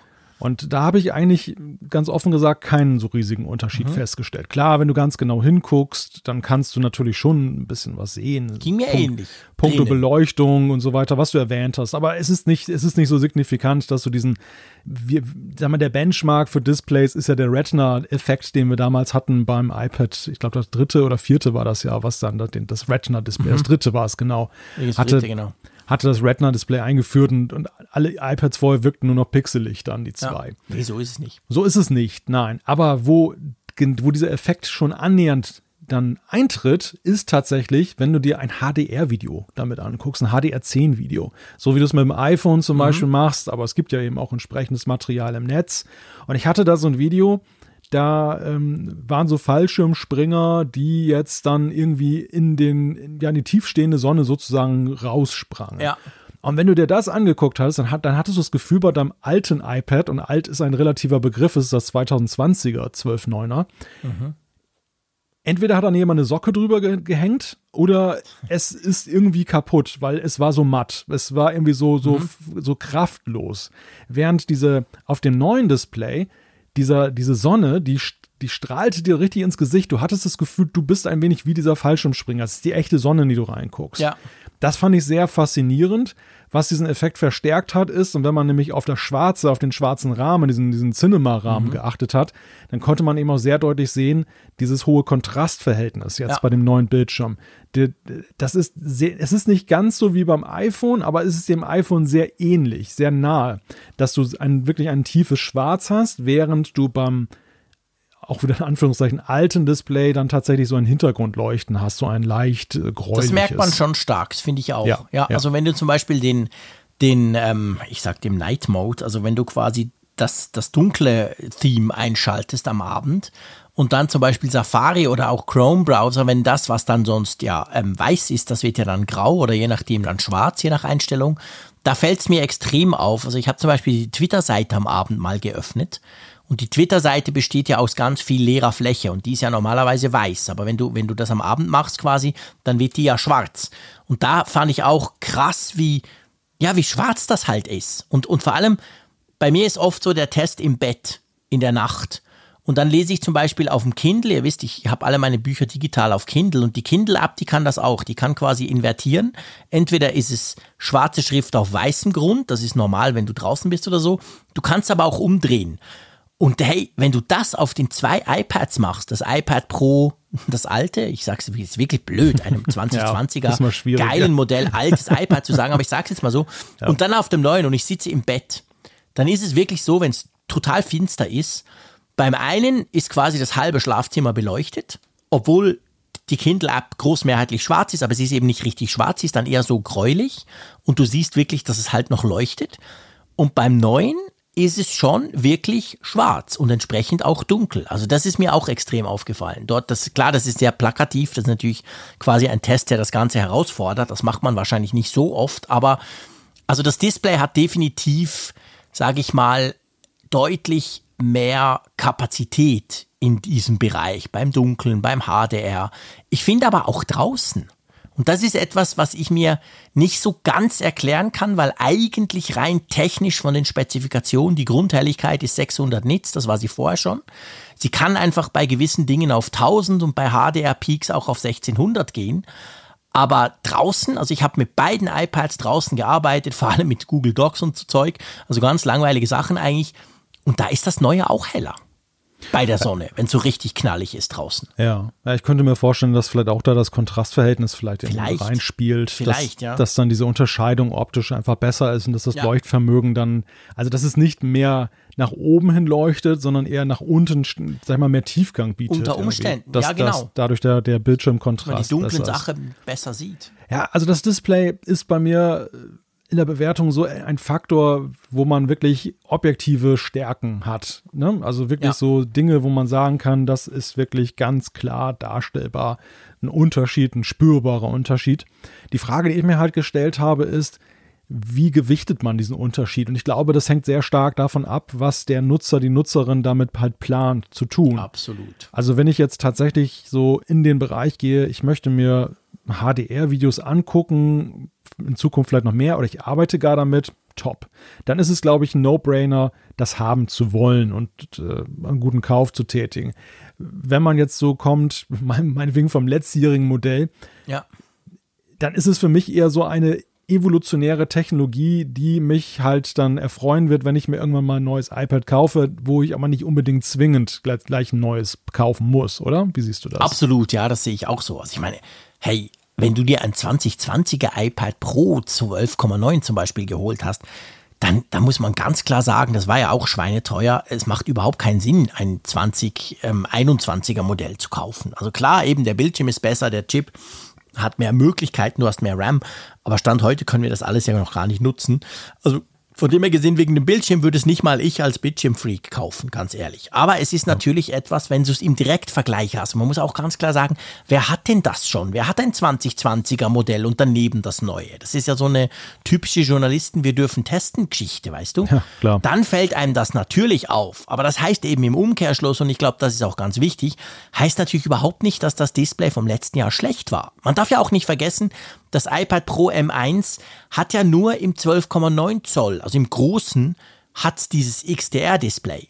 Das iPad Pro M1 im 11 Zoll Format, das ja auch noch gibt, hat ja dieses Display nicht. Das hat das gleiche wie letztes Jahr und das war ja auch schon ein tolles Display. Also von dem her gesehen, Apple macht da so eine Unterscheidung, dass das große Modell noch so quasi als Zückerchen, das ist ja eigentlich das einzige, was es unterscheidet vom kleinen, außer natürlich der Größe, ähm, hat es noch dieses XDR-Display. Aber ich glaube, dass die Leute, die wirklich sagen, ja genau, darauf habe ich gewartet, das muss ich haben, das ist wahrscheinlich eine relativ eng umrissene Zielgruppe.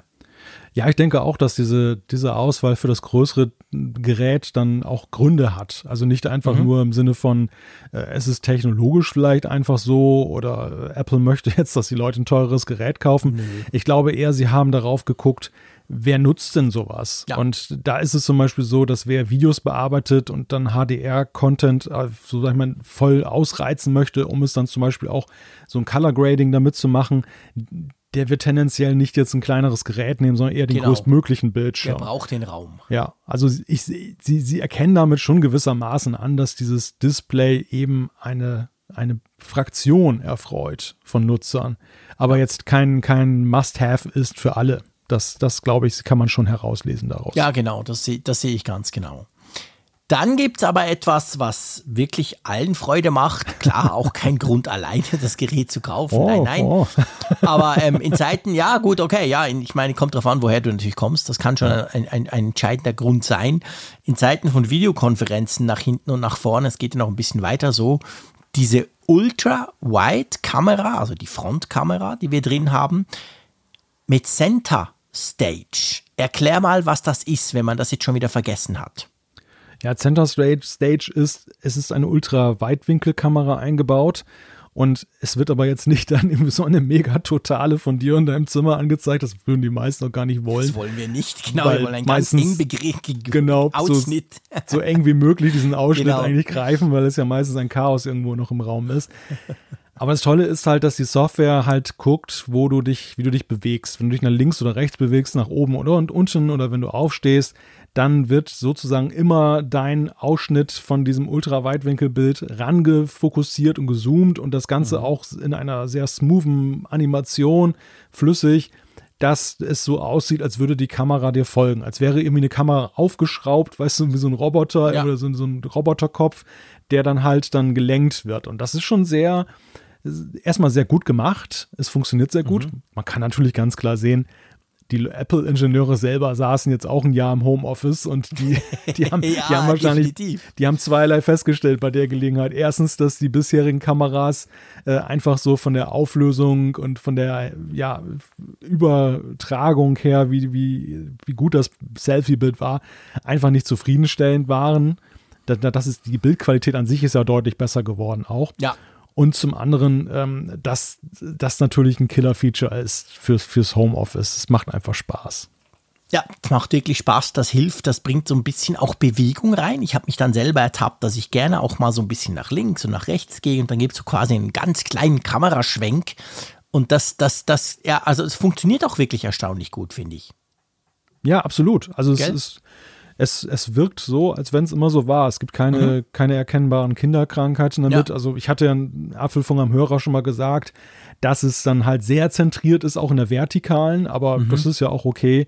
Das ist halt auch mal eine Geschmacksfrage, wie viel ja. Himmel möchte man über seinem Kopf haben äh, oder möchte man so hart abschließen, mehr oder weniger das Bild dann oben haben. Genau das ist vielleicht nochmal so eine Verbesserung für die Zukunft, dass man das einstellen kann oder so. Wahrscheinlich gibt es da auch Möglichkeiten, Parameter ja, so kalibrieren zu setzen. oder so, genau. Ja, kalibrieren oder auch so Präferenzen auszuwählen, ne? Ja. wenn man das gerne haben möchte. Das, aber ja, stimmt. Ja, das ist jetzt aber auch wirklich äh, ja. nicht wichtig. Genau. Wichtig finde ich schon für so ein Gerät, wenn man sich für die Cellular-Variante entscheidet, also die mit eingebautem Mobilfunk, dann ist es so, dass das iPad Pro mit M1-Prozessor jetzt neu 5G hat. Das war ja schon erwartet worden, da ging man davon aus, das iPhone hat es ja jetzt auch, aber das ist schon eine coole Sache, muss ich sagen, weil ich finde, mit so einem Gerät, da bist du wirklich also ich bin ja, als ich noch gependelt bin, damals vor dem schrecklichen Virus, dann war es ja so, ich habe ja eigentlich immer auf dem iPad im Zug gearbeitet und nie auf dem MacBook. Und natürlich auch, weil ich eben eine SIM-Karte drin hatte und quasi always on war. Und da ist natürlich 5G schon, das ist was, klar, es ging auch vorher mit 4G, aber ich finde, das ist so einem Gerät absolut angemessen, dass man da jetzt mit 5G unterwegs ist. Ja, absolut. Es ist einfach ein Faktor Zukunftsfähigkeit. Und wenn du ein Pro-Gerät kaufst, was ansonsten höchsten Ansprüchen genügt, was äh, alle möglichen Specs angeht, dass du dann ausgerechnet bei der Connectivity nach außen dann sparst und dann das nicht hast, das ist ja unvorstellbar. Deshalb war es einfach logisch, das so zu machen. Ja, das stimmt. Und genau, es geht ja auch um Geschwindigkeit und Connectivity geht beim Thunderbolt-Anschluss, weil da ist jetzt nämlich nicht mehr USB-C drin, wie bei den anderen iPad Pros seit 2018, sondern man hat tatsächlich in die neuen iPad Pros hat man so einen Thunderbolt-Anschluss reingepackt. Ich habe das mal getestet. Ich habe diese Samsung X5 so eine 1 Terabyte große SSD, die eben nicht USB-C, sondern quasi Thunderbolt hat. Äh, ich nutze die an meinem Mac, da ist Final Cut Zeug drauf. Und ich habe die dann angestöpselt an, an dieses neue iPad Pro und muss sagen, es funktioniert unglaublich gut. Genauso schnell wie am Mac ist auch so ein Thema, was nicht jeden Nutzer betrifft, aber Nein. diejenigen, die es nutzen möchten, die, also da siehst du glaub, Beifallsstürme. Ja. ja, genau. Ich glaube, die, die finden das ex extrem cool. Und das gleiche auch beim RAM. Wir haben es ja vorhin schon gesagt. Das Ding hat ja schon fast freche 16 GB RAM, jedenfalls in den großen Varianten. Also wenn ihr euch für 1 Terabyte oder sogar 2 Terabyte entscheidet. Ähm, unglaublich viel RAM. Ich glaube, gell, im Moment kann man damit nicht allzu viel anfangen, aber das könnte sich ja noch ändern. Ja, die Software bietet, bietet tatsächlich nur die Möglichkeit, einen Bruchteil davon jetzt aktiv zu nutzen, gegenwärtig.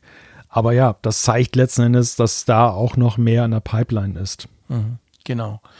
Und dann haben wir ja beide das neue, ich, ich mache ein, ein virtuelles Fragezeichen, das kann man ja im Podcast eigentlich nicht, aber äh, das neue Magic Keyboard bekommen in weiß, also es war ganz kurz weiß, ich glaube 30 Sekunden bei mir, aber immerhin, ja, ist es bei dir noch weiß? Ja, also ich bin ganz erstaunt. Das ist unglaublich, habe ich gefürchtet, befürchtet, dass du das sagst.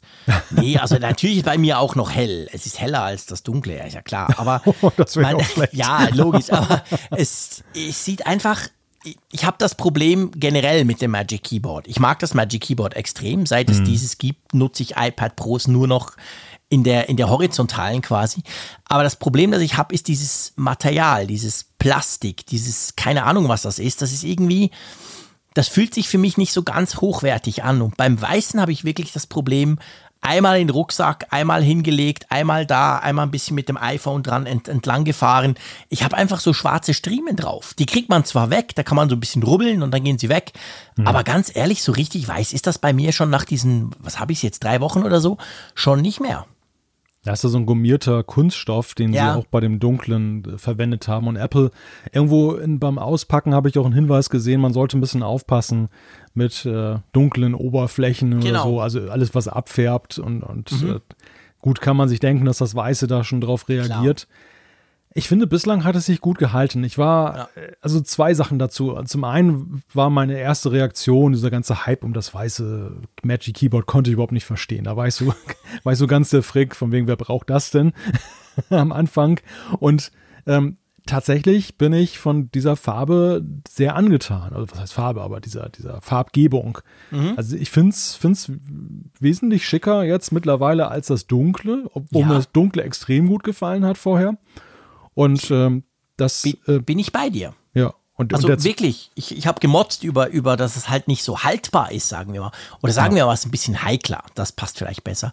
Ich finde die Farbe auch cool, vor allem weil mir Apple, ich hatte bis jetzt tatsächlich immer diese Space Gray Geräte. Und ich finde ja Space Gray großartig und habe das geliebt und hatte jedes Mal Freude, wenn ich ein iPad zum Testen in Space Gray bekommen habe. Aber jetzt habe ich ein silbriges bekommen. Und dazu dieses weiße Magic Keyboard. Und muss wirklich sagen, erstens ist es viel freundlicher, weil es viel heller ist.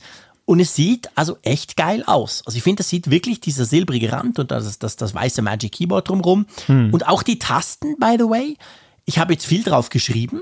Und die Tasten finde ich, Die sehen in weiß super aus. Man kann sie gut ablesen und erstaunlicherweise bei den Tasten habe ich nicht das Problem, dass ich das Gefühl habe, sie werden so ein bisschen dreckig. Bei mir ist wirklich außenrum. Die Tasten sehen immer noch aus wie am ersten Tag.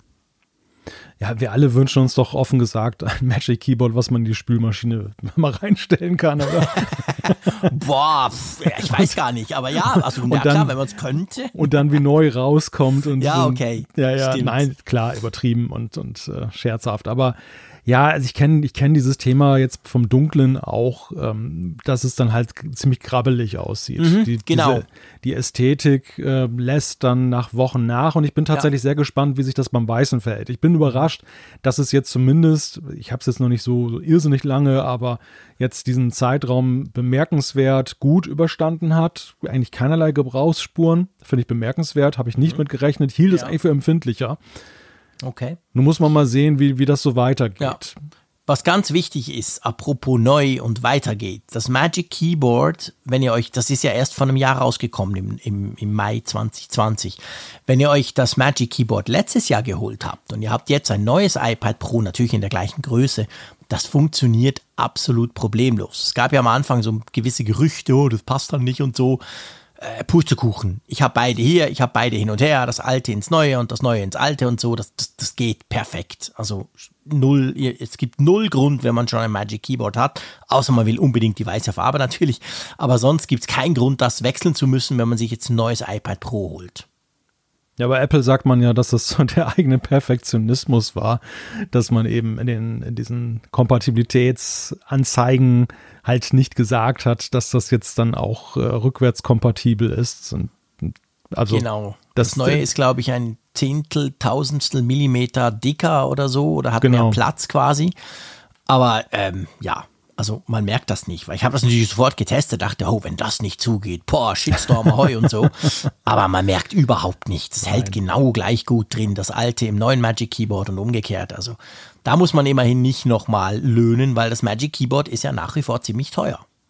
Ja, allerdings, das, das wäre eine Katastrophe gewesen, wenn du. Das wäre ein totaler Reinfall. Wenn du das nicht ja. hättest weiter nutzen können. Die, die Erwartung von den Nutzern ist ja, dass man das sehr lange noch weiter nutzen kann. Ja. auch, ja. Genau.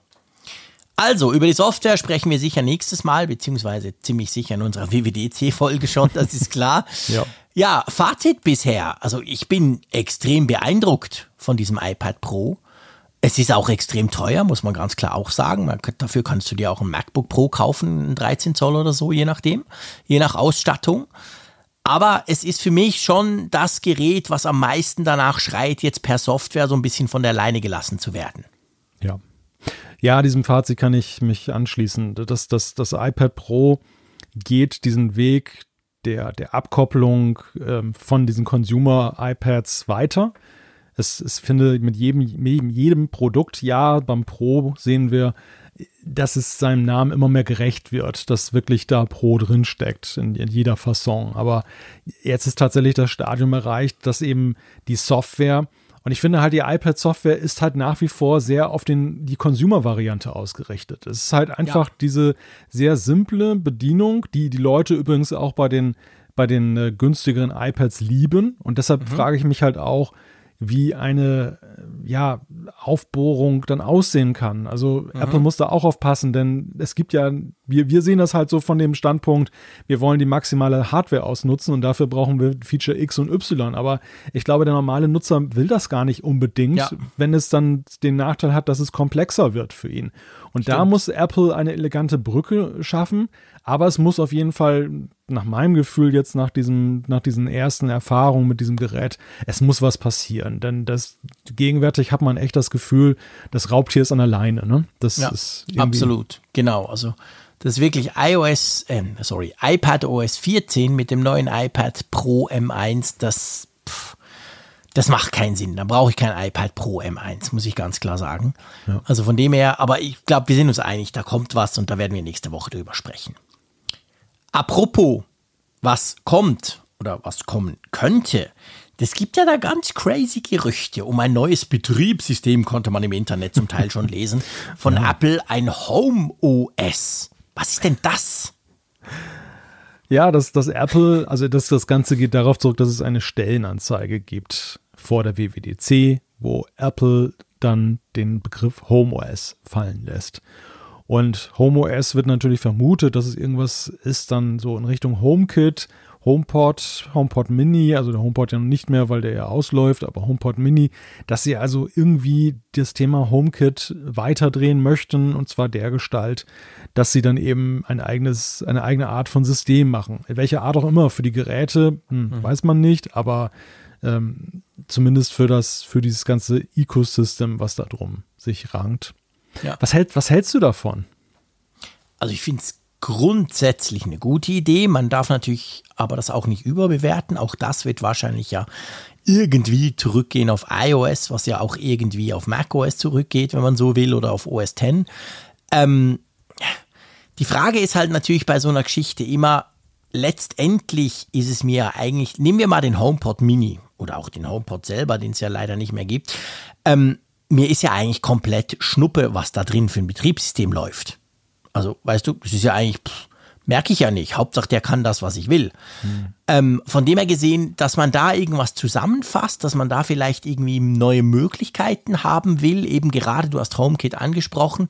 Wir haben ja das auch schon diskutiert. Du hattest das schon mal aufgebracht vor einiger Zeit, dass du gesagt hast, ja, weißt du, HomeKit, so mächtig das ist, aber eigentlich, das, das ist so eine API-Geschichte. Das ist so wahnsinnig technisch, wahnsinnig, sind so eher für Programmierer. Dabei ist es ja eigentlich eine ganz tolle Funktionalität. Vielleicht, dass das Ganze jetzt mit Home OS auch so ein bisschen visibler wird, weißt du, dass man es mehr sieht irgendwie. Ähm, ich finde es toll, weil ich bin ein totaler Home-Automationsfreak natürlich und HomeKit ist quasi da immer bei mir der, der Dreh- und Angelpunkt. Jedes Gerät, das kommt, sei es eine neue Türklingel oder auch eine Kamera oder so, muss HomeKit-fähig sein. Also ich fände das grundsätzlich spannend, aber ich fände es natürlich noch viel spannender, mir zu überlegen, was könnten denn dann für Geräte kommen, die dieses Home OS dann eben auch entsprechend brauchen. Also ich musste spontan daran denken, wenn Apple neue Softwareversionen rausbringt, iOS, iPadOS, Konsorten, dann gibt es ja immer diese Betas und diese, diese, ja, auch diese Release-Radars, die das halt dann immer mitteilen. Mhm. Und dann taucht doch immer in, letzten, in den letzten Jahren ein Begriff auf, wo ich lange gerätselt habe, was ich mir denn darunter vorzustellen habe. Und zwar Bridge OS. Stimmt. Wie die Brücke. Und ich habe das immer ja. mal gegoogelt, was es damit auf sich hat. Mhm. Und es ist so, Apple hat ein eigenes Betriebssystem für die Touchbar. mhm. Das tatsächlich auf den MacBook Pros, die eine Touchbar haben, das hat ein eigenes System, weil es ist ja bekanntermaßen so, das waren ja noch Intel Macs, mhm. Die allerdings dann ein, die Touchbar lief ja dann auf, dem ARM-Basis, genau. Ja, also genau. eigentlich eigentlich auf einem, einem iOS-Betriebssystem, genau. also eine Unterart, eine abgespeckte Version. Und deshalb haben sie halt ein eigenes Betriebssystem dafür eingesetzt, weil es ja nicht jetzt so auf dem Hauptprozessor mitlaufen ja. konnte. Lange Rede, kurzer Sinn. BridgeOS ist da jetzt auch so eine Nische, die gar nicht sichtbar ist für den Nutzer. Und ich könnte mir vorstellen, dass HomeOS dann etwas ähnliches ist. Dass das ja. irgendwo in einem Chip sitzt, den sie dann da einsetzen, dass es eine Fortentwicklung ist von HomeKit. Ähm, jetzt, wir, wir haben Thread gekriegt, die Möglichkeit, dass die untereinander kommunizieren können, dann so eine Art Mesh-Netzwerk bilden können, die Geräte. Mhm. Also ich würde dem, du hast es eingangs auch gesagt, nicht zu viel Wert beimessen. Einfach aus dem Grunde, weil, ich, weil es nicht darauf hindeutet, dass da neue Produkte kommen oder dass Produkte sich in eine bestimmte Richtung grundsätzlich entwickeln, sondern einfach, dass Apple intern da auch noch was machen will. Ja, glaube ich auch. Bin ich ganz bei dir, absolut. Das könnte ich mir genauso vorstellen. Gut, ähm, da wissen wir nicht, was kommt. Was bei Podcast kommen hätte sollen, wissen wir grundsätzlich bei der Podcast-App. Aber ja. ich glaube, man darf schon sagen, also diese Podcast-App, diese neue Podcast-App und vor allem die damit verbundene Funktion, das ist aber irgendwie schon ein bisschen eine Zangengeburt. Jetzt können ja nämlich immer noch nicht Geld verlangen für den Apfelfunk, oder? Gottes Willen sagt doch sowas nicht. Nein. Natürlich nicht. Ich mache immer den gleichen Spruch und keiner glaubt es zum Glück. Ihr kennt ja. uns gut genug. Wird es nicht geben, aber anyway, es geht um bezahlte Podcasts. Ja, es, ist, es gab letzte Woche etwas, was man sehr selten von Apple sieht und was eigentlich so in der ja, Deutlichkeit, hab, haben wir das zuletzt gesehen bei Diensten ähm, damals als diese missglückte Mobile Me Sache lief und Apple äh, das dann sozusagen wieder fast eingerollt hat und dann kam ja später die iCloud. So ähnlich läuft das bei den Podcasts. Es kam eine E-Mail letzte Woche von dem, von dem Team, was dann diese Podcast-App betreut, wo sie einerseits dann sich entschuldigt haben für diese Störungen und Probleme, die wir beim Apfelfunk auch gesehen haben. Mhm. Also sie haben klar eingeräumt, dass es da erhebliche Probleme offenbar gab im Zuge dieser Umstellung. Gut, das wussten wir alle, aber trotzdem mhm. ist es ja mal noch eine andere Sache, denn wenn Apple das richtig thematisiert. Und der zweite Punkt war, dass sie mitgeteilt haben, dass sie im bestmöglich den Start dieser bezahlten Podcasts haben wollen und aus dem Grunde würde das halt später kommen. Jetzt nicht, obwohl wir die Software jetzt ja haben. Und das ja. ist eigentlich die Aufklärung des Rätsels der letzten Woche, wo wir ja uns gefragt haben, warum äh, ist uns noch kein bezahlter Podcast genau, untergekommen. Warum nutzt das niemand? genau. Es konnte noch gar keine, keiner nutzen, weil Apple die Funktion und die Möglichkeiten noch gar nicht freigeschaltet hat. Wann soll es soweit sein? Haben Sie das auch gesagt? Das glaube im Juni, oder? Ja, also genau. Will now launch in June. Das, genau. Aber Was immer das heißt, das kann ja, jetzt noch vier Wochen dauern. Und sie halten sich auch noch ein Türchen offen, dass sie sagen, sie werden dann auch noch mal darüber kommunizieren, wenn es dann weitergeht und wie es weitergeht und so. Also sie sind, das ist ja auch sehr schlau, sehr vorsichtig geworden. Ja. In der ganzen Sache. Aber es ist schon, also für Apple-Verhältnisse ist das nicht erfreulich, würde ich mal sagen. Nee, absolut nicht. Das, das ist auch wieder so eine, das ist wieder so eine Geschichte, groß angekündigt und dann irgendwie versemmeln sie den, den Release oder den Start sozusagen. Ja. Mal gucken. Also ich meine, hoffen wir letztendlich dann, dass es gut kommt und auch dann mal kommt.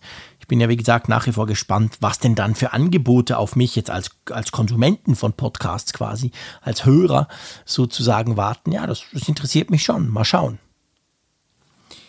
Apropos, ähm, irgendwann nach der WWDC gehen wir dann sozusagen auf die Zielgerade bezüglich der neuen iPhones. Man geht ja im Allgemeinen jetzt schon davon aus, dass es nicht mehr so eine Verzögerung geben wird wegen Corona wie letztes Jahr. Also sprich irgendwie plus minus im September wird das iPhone 13 ein Thema. So natürlich auch die Gerüchte, die sprießen natürlich fröhlich schon seit Anfang Jahr. Und da gibt es jetzt ein Gerücht, gell, das mich ganz besonders freut, sollte es denn wahr sein. Ich habe das Gerücht, ich habe das Gefühl, das Gerücht äh, hören wir irgendwie jedes Jahr und du bist aus neu erfreut. Und ich krieg's nie. Genau. genau. Wobei das stimmt nicht ganz. Also, es geht ums Gerücht, das iPhone 13 soll wohl, könnte einen größeren Akku bekommen. Vielleicht nicht ganz alle Modelle, aber sicher die Pro-Modelle. Und ich gebe dir recht, das ist ein Gerücht, auf das ich mich jedes Mal freue, das nicht immer kommt. Aber man muss auch zur Ehrenrettung sagen, das iPhone 11 Pro hat ganz klar geliefert. Oder was das Pro Max? Also einfach das, das 11er, das vorletztjährige. Das war ja quasi ein richtig großer Sprung in der Akkulaufzeit. Da hat sie richtig gemacht, paff. Und das habe ich auch gemerkt und hatte total Freude dran. Das 12er war dann wieder so ein bisschen Rückschritt. Klar, 5G und so. Hm. Andererseits war, kam das genau da raus, wo ich sowieso nicht mehr gependelt bin, dass sogar der Frick mal mehr als genug Akku übrig hat. Ähm, beim 13er stellt sich halt auch die Frage, ist es dann so, dass es wieder mehr Akkulaufzeit für mich als Kunden bringt oder kriegt es ein höher auflösendes Display beziehungsweise mit einer besseren Refresh Rate oder sogar ähm, Millimeter Wave bei 5G und das wären dann als Funktion, die diesen zusätzlichen Akku sofort wieder leer saugen, oder?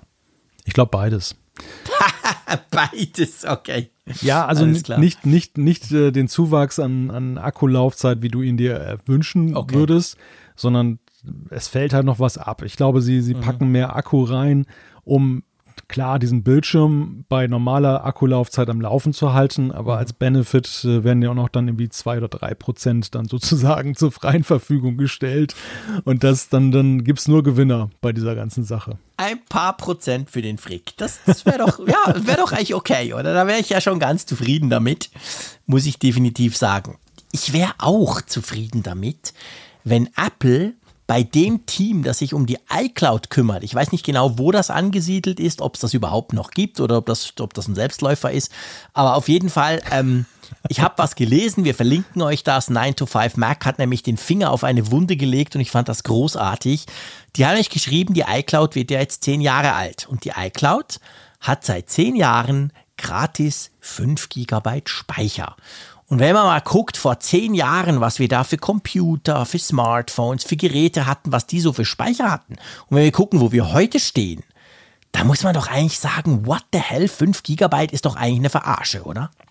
Ich las gerade in diesen Tagen, dass die Festplattenpreise so nach oben gegangen sind. Und du willst Apple jetzt dazu verdonnern, dann mehr Speicher locker ja, zu machen. Aber so im Moment geht das geht aber nicht. alles hoch. Ich bitte dich, Corona und Baba und Chipkrise und ich weiß auch, das ist doch nicht mein Problem. Aber Ja. du musst doch zugeben, diese 5 Gigabyte, das war vor 10 Jahren, war das geil. Wow. Hey, Ja. im Juni 2011 5 Gigabyte gratis, wow, das war aber echt cool. Mhm. Aber, aber danach, also ich meine, weil ich kenne so viele Leute, die dann zu mir kommen und sagen, oh, mein, mein Backup funktioniert nicht, irgendwas ist kaputt bei mir. Und dann ist es ja nur, weil die halt diese Standard iCloud, das hat ja jeder mit, mit einer Apple ID quasi. Und dann raffeln die da ein bisschen rum, machen irgendeinen Haken auf Backup und ich meine, mit 5 Gigabyte kommst du ja nirgends hin. Ja, es hat wirklich den Anschein, als wenn es so eine Hardcore-Tryout-Funktion ist. So im Sinne von, es gibt ja diesen Fotostream, der ähm, ja nicht deine ganze iCloud-Fotomediathek zwischen den Geräten dann synchronisiert, aber dass du die letzten. zumindest immer das Aktuellste hast.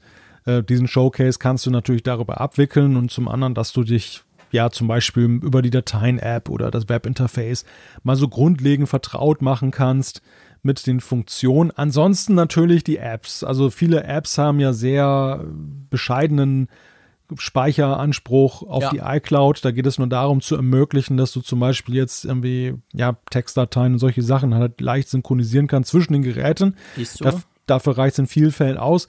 Und ja, für mehr sollst du um jeden Preis mehr, mehr Geld bezahlen. Das äh, macht dir Apple natürlich damit extrem deutlich. ich will schon, ich, mir ist schon bewusst, dass gleichzeitig, und das muss man hier natürlich auch erwähnen, gleichzeitig sind die Speicherpreise, die also Apple verlangt für iCloud-Speicher, wenn du eben mehr willst, die sind natürlich extrem gesunken. Das muss man auch sagen. Ich glaube, für 1 Euro kriegt man schon 50 Gigabyte, ähm, also 1 Euro pro Monat. Das ist natürlich toll. Also klar, da kann man sich ganz schnell eigentlich sehr viel Speicher für, ja, da kriegst du ja nicht mal einen Kaffee für. Also von dem her gesehen, natürlich, man muss nicht viel Geld auslegen und doch einiges an Speicher kriegen. Aber ich finde halt so, ja, ich weiß nicht, irgendwie Google gibt dir 15 Gigabyte. Klar, das ist für Gmail, Google Fotos, Google Drive, für alles zusammen, aber auch so ein bisschen diesen universalen Ansatz, den ja die iCloud auch hat. Ich fände es das zum Beispiel wäre eine coole Größe, weil damit wahrscheinlich ganz viele schon relativ weit kommen würden, oder? Und da liegt vielleicht das Problem, dass wir es nicht kriegen. Ja, die, die iPhones und alle anderen Apple-Geräte sind halt diesem 5 Gigabyte völlig entwachsen. Ja. Und Apple war immer schon knausrig, was Speicher angeht. Auch beim Gerätespeicher haben wir ja lange Zeit darüber gesprochen, dass die Einstiegsgeräte viel zu gering bemessen waren. Ja. Und das dich ja auch mehr oder weniger in die Richtung gedrückt hat, dass du dann eben, ja, als Einstieg dann höher gehen musstest, weil einfach es nie mehr praktikabel ist. Und da ist jetzt auch die iCloud halt hinterher. Die, die ist nicht mitgewachsen mit dem neuen Einstieg sozusagen. Es ist nicht zu erwarten, dass Apple in einem Maße das verschenkt, dass sie ihre eigenen Dienste damit äh, obsolet machen, Nein. aber dass sie zumindest einen Wert wählen, dass du nicht ganz schnell gegen die Wand fährst, das wäre schon, wär schon wünschenswert. Das wäre schon cool, gell? Ganz Ja. genau. Gut, mal schauen, ob sich da was bewegt. Vielleicht schon am, an der WWDC. Who knows? So, und jetzt, mein Lieber, kommt der ähm, nächste Teil und ich glaube, es ist der letzte Teil deiner kleinen Entwicklerserie Made in Germany, gell? Es ist definitiv der letzte Teil. Also vier Teile hatten wir ja. Das ist jetzt der vierte und das ist ja eben eine Vorschau auch auf die WWDC, so ein bisschen mal eben den Blick auf die Entwickler zu richten, um die es ja auch primär geht bei der WWDC und wie die halt so ticken. Dann legen wir mal los. Es gibt Millionen von Apps und sehr viele verschiedene Arten, ein Programm zu schreiben. Wenn aber eines die Entwickler erfolgreicher Apps eint, ist es, dass am Anfang ein persönliches Bedürfnis stand. Viele Apps existieren, weil der oder die Programmierer genau diese Funktionen selbst benötigten. Und so beginnt auch die Geschichte von Money Coach. Ja, es ist schon lange her jetzt, ne? Es ist fast acht Jahre. Perjan Duro ist der Erfinder und Geschäftsführer von Money Coach. Ich äh, und meine Frau sind äh, im Juni 2013, fast acht Jahre her jetzt, von Albanien nach Deutschland umgezogen.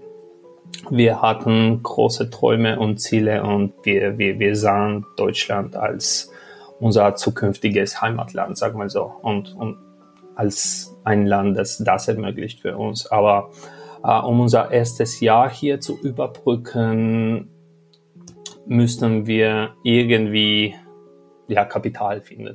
Also Schulden. Der Start in ein vielversprechendes neues Leben begann für Perjan und seine Frau mit 30.000 Euro Schulden. Und es war nicht irgendein Geld, sondern es waren die lebenslangen Ersparnisse von Familienmitgliedern. Und äh, um diese Schulden so schnell wie möglich abzubauen oder abzubezahlen, habe ich in dazwischen Money Coach entworfen und entwickelt. Also als Nebenprojekt, weil äh, in ein paar Monaten hatte ich auch so eine Festanstellung gefunden und äh, ich konnte in dazwischen Geld sparen und ja, Geld auf die Seite legen.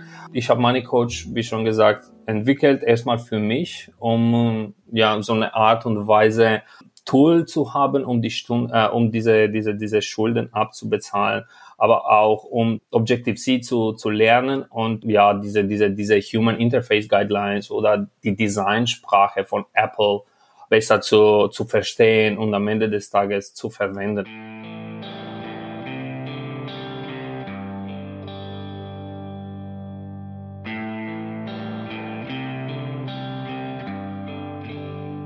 Money Coach ist eine Art digitale Buchhaltung, ein Haushaltsbuch. Nutzer können damit ihre eigenen finanziellen Gewohnheiten untersuchen und verbessern. So hilft die App im besten Falle Geld zu sparen. Aber gehen wir noch einmal einen Schritt zurück. Es gibt naheliegendere Wege, Geld zu verdienen, als das Wagnis einzugehen, eine App zu veröffentlichen. Und warum ausgerechnet für Apple-Geräte? Also ich bin Wirtschaftsinformatiker von Beruf. Ich habe mein Studium in, äh, in Albanien abgeschlossen damals, habe auch damals dafür für die Raiffeisenbank gearbeitet. Also ein bisschen Finanzen und Software da so in der Mischung. Und ja, Objective-C habe ich mir selbst beigebracht sozusagen. Die Wurzeln seiner Begeisterung für Apple liegen auch vor der Zeit in Berlin, erzählt Merperjan. Den ersten iPod Nano mit dem Clickwheel kaufte er in Albanien. Das Gerät begeisterte ihn nachhaltig. Und so sparte er um 2008 herum lange auf sein erstes iPhone. Für dieses faszinierende Gerät zu entwickeln war ihm ein großes Bedürfnis. Und das war die Geburtsstunde von Money Coach. Ich habe die App so innerhalb von sechs Monaten, so die erste Version, die, wenn man das jetzt anschaut, ja, es ist halt so eine, eine nostalgische Zeitmaschine, aber der sieht echt, sag mal so, äh, nicht schön aus. Was Perjan noch nicht so schön fand, kam bei den Nutzern hingegen gut an. Bis heute wurde die App mehr als eine Million Mal heruntergeladen und liegt in 13 Sprachen vor. Dutzendfach hat Apple sie im App Store empfohlen.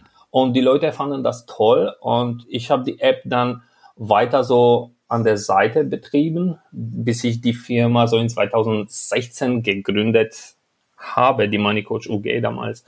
Und seitdem konnte ich das nicht mehr alleine so hinkriegen. Ne? Es gab so viel Potenzial und es gab so viele Anfragen, es gab so viele Nutzer und Support-Tickets und Bugs auch, die kommen immer wieder. Und deswegen äh, äh, habe ich damals äh, das zu zweit mit meinem Bruder gemacht. Also er kümmert sich um, um das Design und äh, um, sag mal so, Marketing und äh, Kommunikation und ich kümmere mich um das Produkt und um die Entwicklung. Was Perjan und sein Bruder, der in der kleinen Firma dazustieß, stets wichtig war, ist die Unabhängigkeit der App. Money Coach soll nicht der lange Arm einer Bank sein, ein verkaufsförderndes Mittel gar. Die App sollte als neutraler Helfer gelten, als Trainer im besten Sinne. Und dafür musste sie sich natürlich auf Dauer auch selbst finanzieren wir, wir, wir, haben, wir haben alles miterlebt mit Money Coach. Wir haben diese Transition von, von Free nach One-Time-Payments miterlebt und dann haben wir die App komplett auf uh, Abo umgewandelt und das hat sich ja für uns, also es hat sich gelohnt für uns definitiv, weil wir können uh, unabhängig sein, unabhängig bleiben ohne externes Kapital weitermachen und am Ende des Tages unsere Ziele und unsere Mission weiterverfolgen. Ne? Weil wenn du externes Kapital in der Firma kriegst, dann kriegst du auch so eine Art von Chef. Das heißt, wir sind unser eigener Chef, äh, wir hören auf äh, unseren Nutzer. Der App Store spielte für Perjans App eine zentrale Rolle. Durch diesen Vertriebskanal konnte er sich voll und ganz auf die Entwicklung konzentrieren, sagt er. Und er konnte in Ländern verkaufen, die sonst für einen Einzelentwickler unerreichbar wären. Und was ihn aktuell besonders freut, ist das neue Small Business Program für App-Entwickler, die weniger als eine Million US-Dollar Umsatz pro Jahr erwirtschaften. Sie müssen nur noch 15 statt 30 Prozent ihres Umsatzes an Apple abgeben. Das ist äh, eine nette Gehaltserhöhung, sagen wir mal so. Wir werden da sowieso auf neuen M1 Max oder iMacs oder Apple Watches investieren, aber das macht immer Spaß.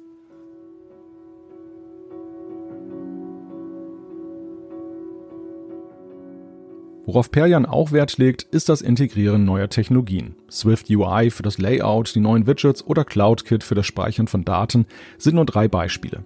Nicht immer wird sichtbar, wie viel Arbeit dahinter steckt. So experimentierte Perjan auch mit den App-Clips, der verkleinerten Form von Apps, die sich durch einen Trigger aufrufen lassen. Doch bislang wertschätzen die Nutzer diese Möglichkeit nicht, sagt er. So wurde das Experiment erstmal verworfen.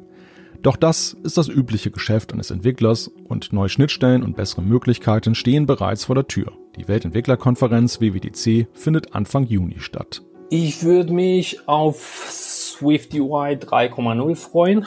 Also es ist eine erstaunliche Technologie, was an Swift UI angeht, aber um so eine, eine App zu entwickeln oder so Features zu freizuschalten, Swift UI ermöglicht die Geschwindigkeit, aber nicht so diese, diese granuläre äh, Qualität, die, die, die man braucht, um so eine Best-in-Class-App zu sein. Es gibt schon vielleicht, äh, es gibt ein paar Stellen äh, an unserer App, wo wir Swift UI benutzen, aber sagen wir so, man muss ein bisschen mit der Technologie kämpfen, äh, um das richtig hinzukriegen. Also so eine erleichterte Version wünsche ich mir und dann obendrauf auch eine, eine verbesserte Version für die Catalyst-Apps.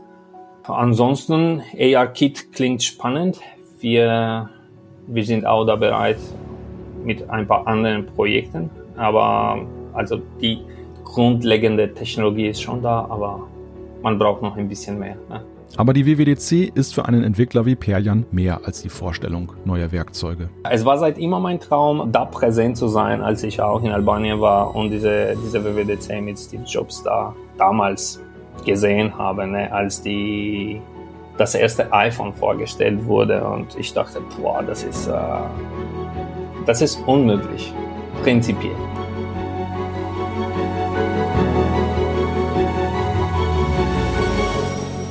Ja, ich hatte Glück vor zwei Jahren.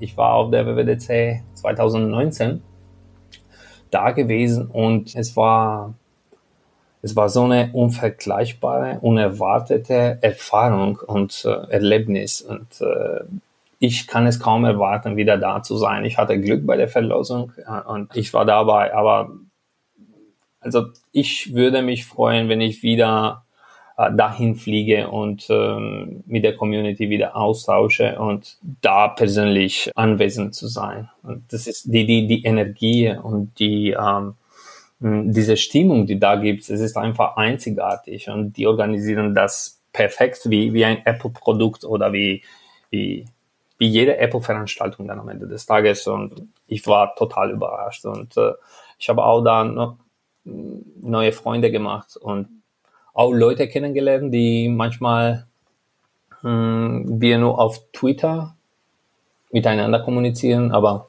es, es ist eine, eine coole Erfahrung, wenn man die persönlich trifft. In vier Folgen der Serie Apps Made in Germany haben wir Entwickler mit ganz unterschiedlichen Apps und Geschichten kennengelernt. Wir haben gehört, wie sie arbeiten, was sie denken. Was ich persönlich mitnehme, ist, dass der App Store alleine, das was Apple als nie dagewesenen Vertriebskanal aufgebaut hat, zweifellos faszinierend ist.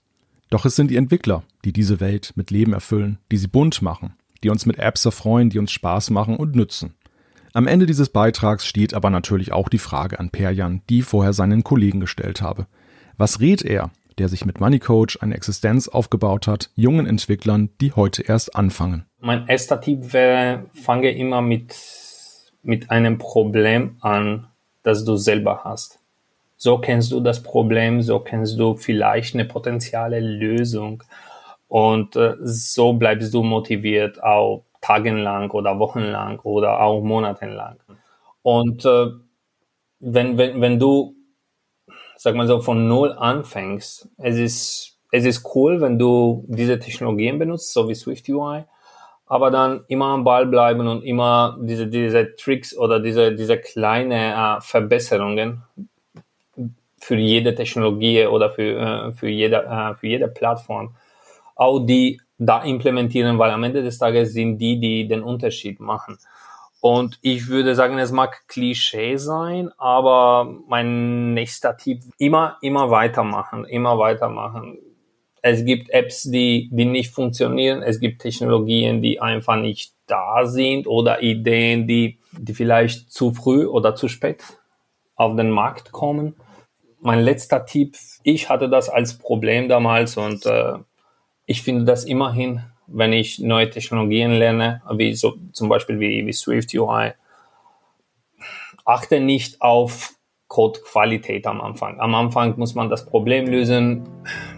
Man kann immer zurückgehen und ähm, die Methoden oder die Funktionen wieder wieder verbessern oder mehr Use Cases da unterstützen oder Unit-Tests schreiben. Also bitte, bitte nicht overengineeren, überentwickeln. Also wenn das Problem da ist, dann finde eine Lösung dafür. Aber um verschiedene Arten von zukünftige Problemen zu, zu vorherzusagen, hm, das würde ich weglassen.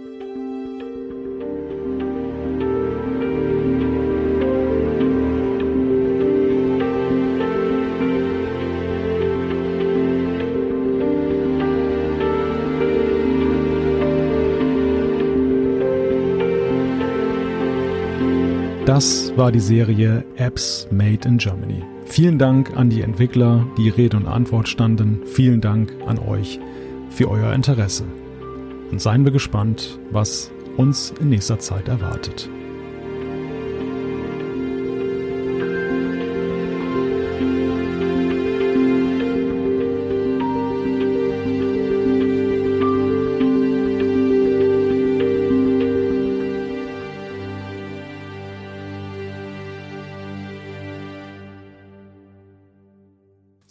Ja, super spannend. Wow, cool wieder.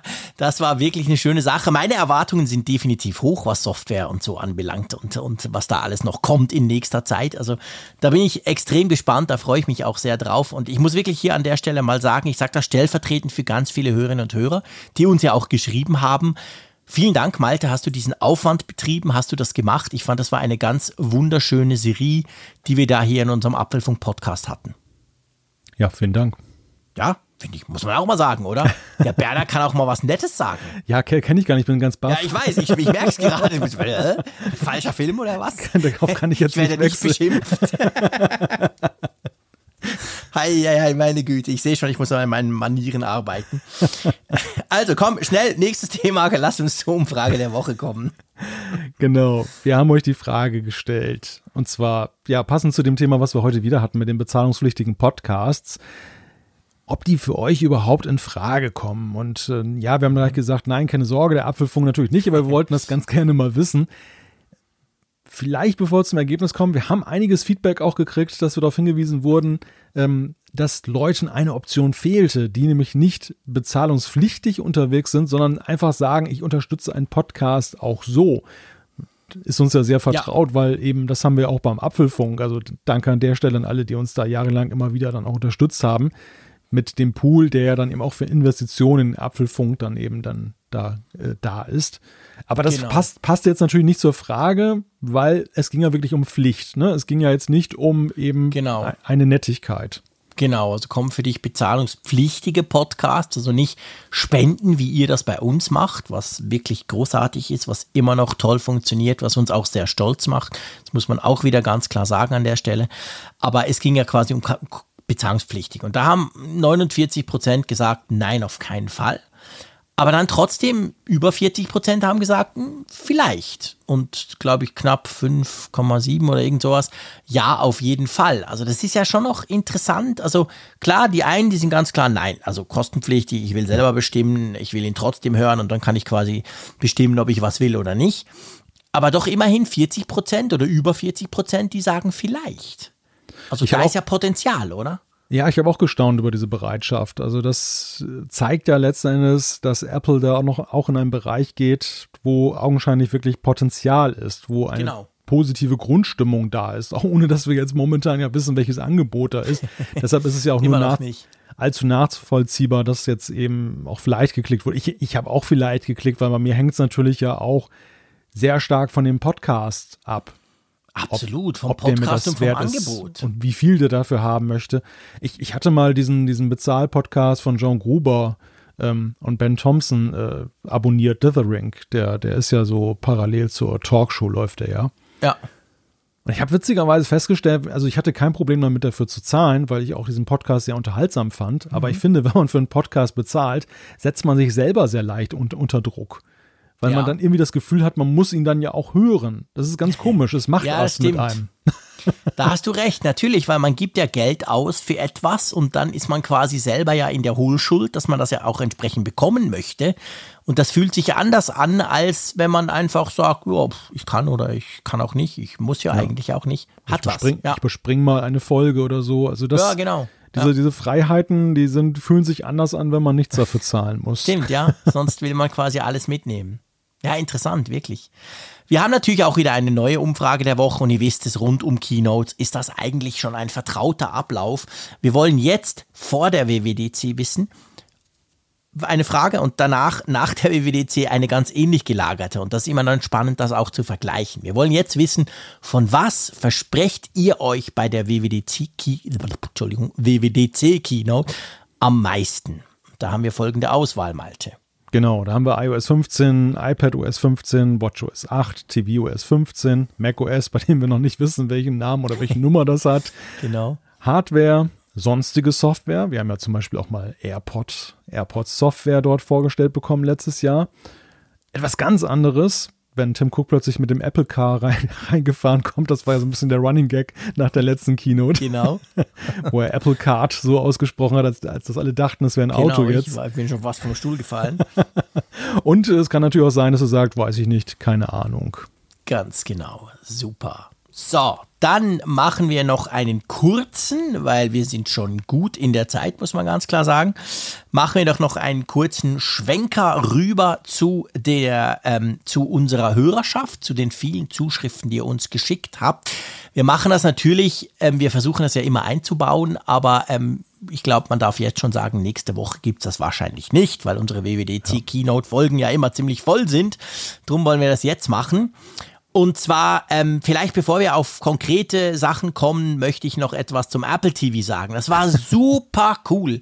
Wir haben doch, ich habe doch erwähnt, dass der Apple TV oder die Apple TV Box, der neue Apple TV, der ja bei mir eingetroffen ist letzte Woche, da war bei mir ja hinten kein HomePod drauf. Und ich glaube, ein, ein Hörer von uns hat ein Hörerfeedback gemacht und gesagt, komisch, da ist noch der große HomePod drauf, den gibt's doch jetzt gar nicht mehr.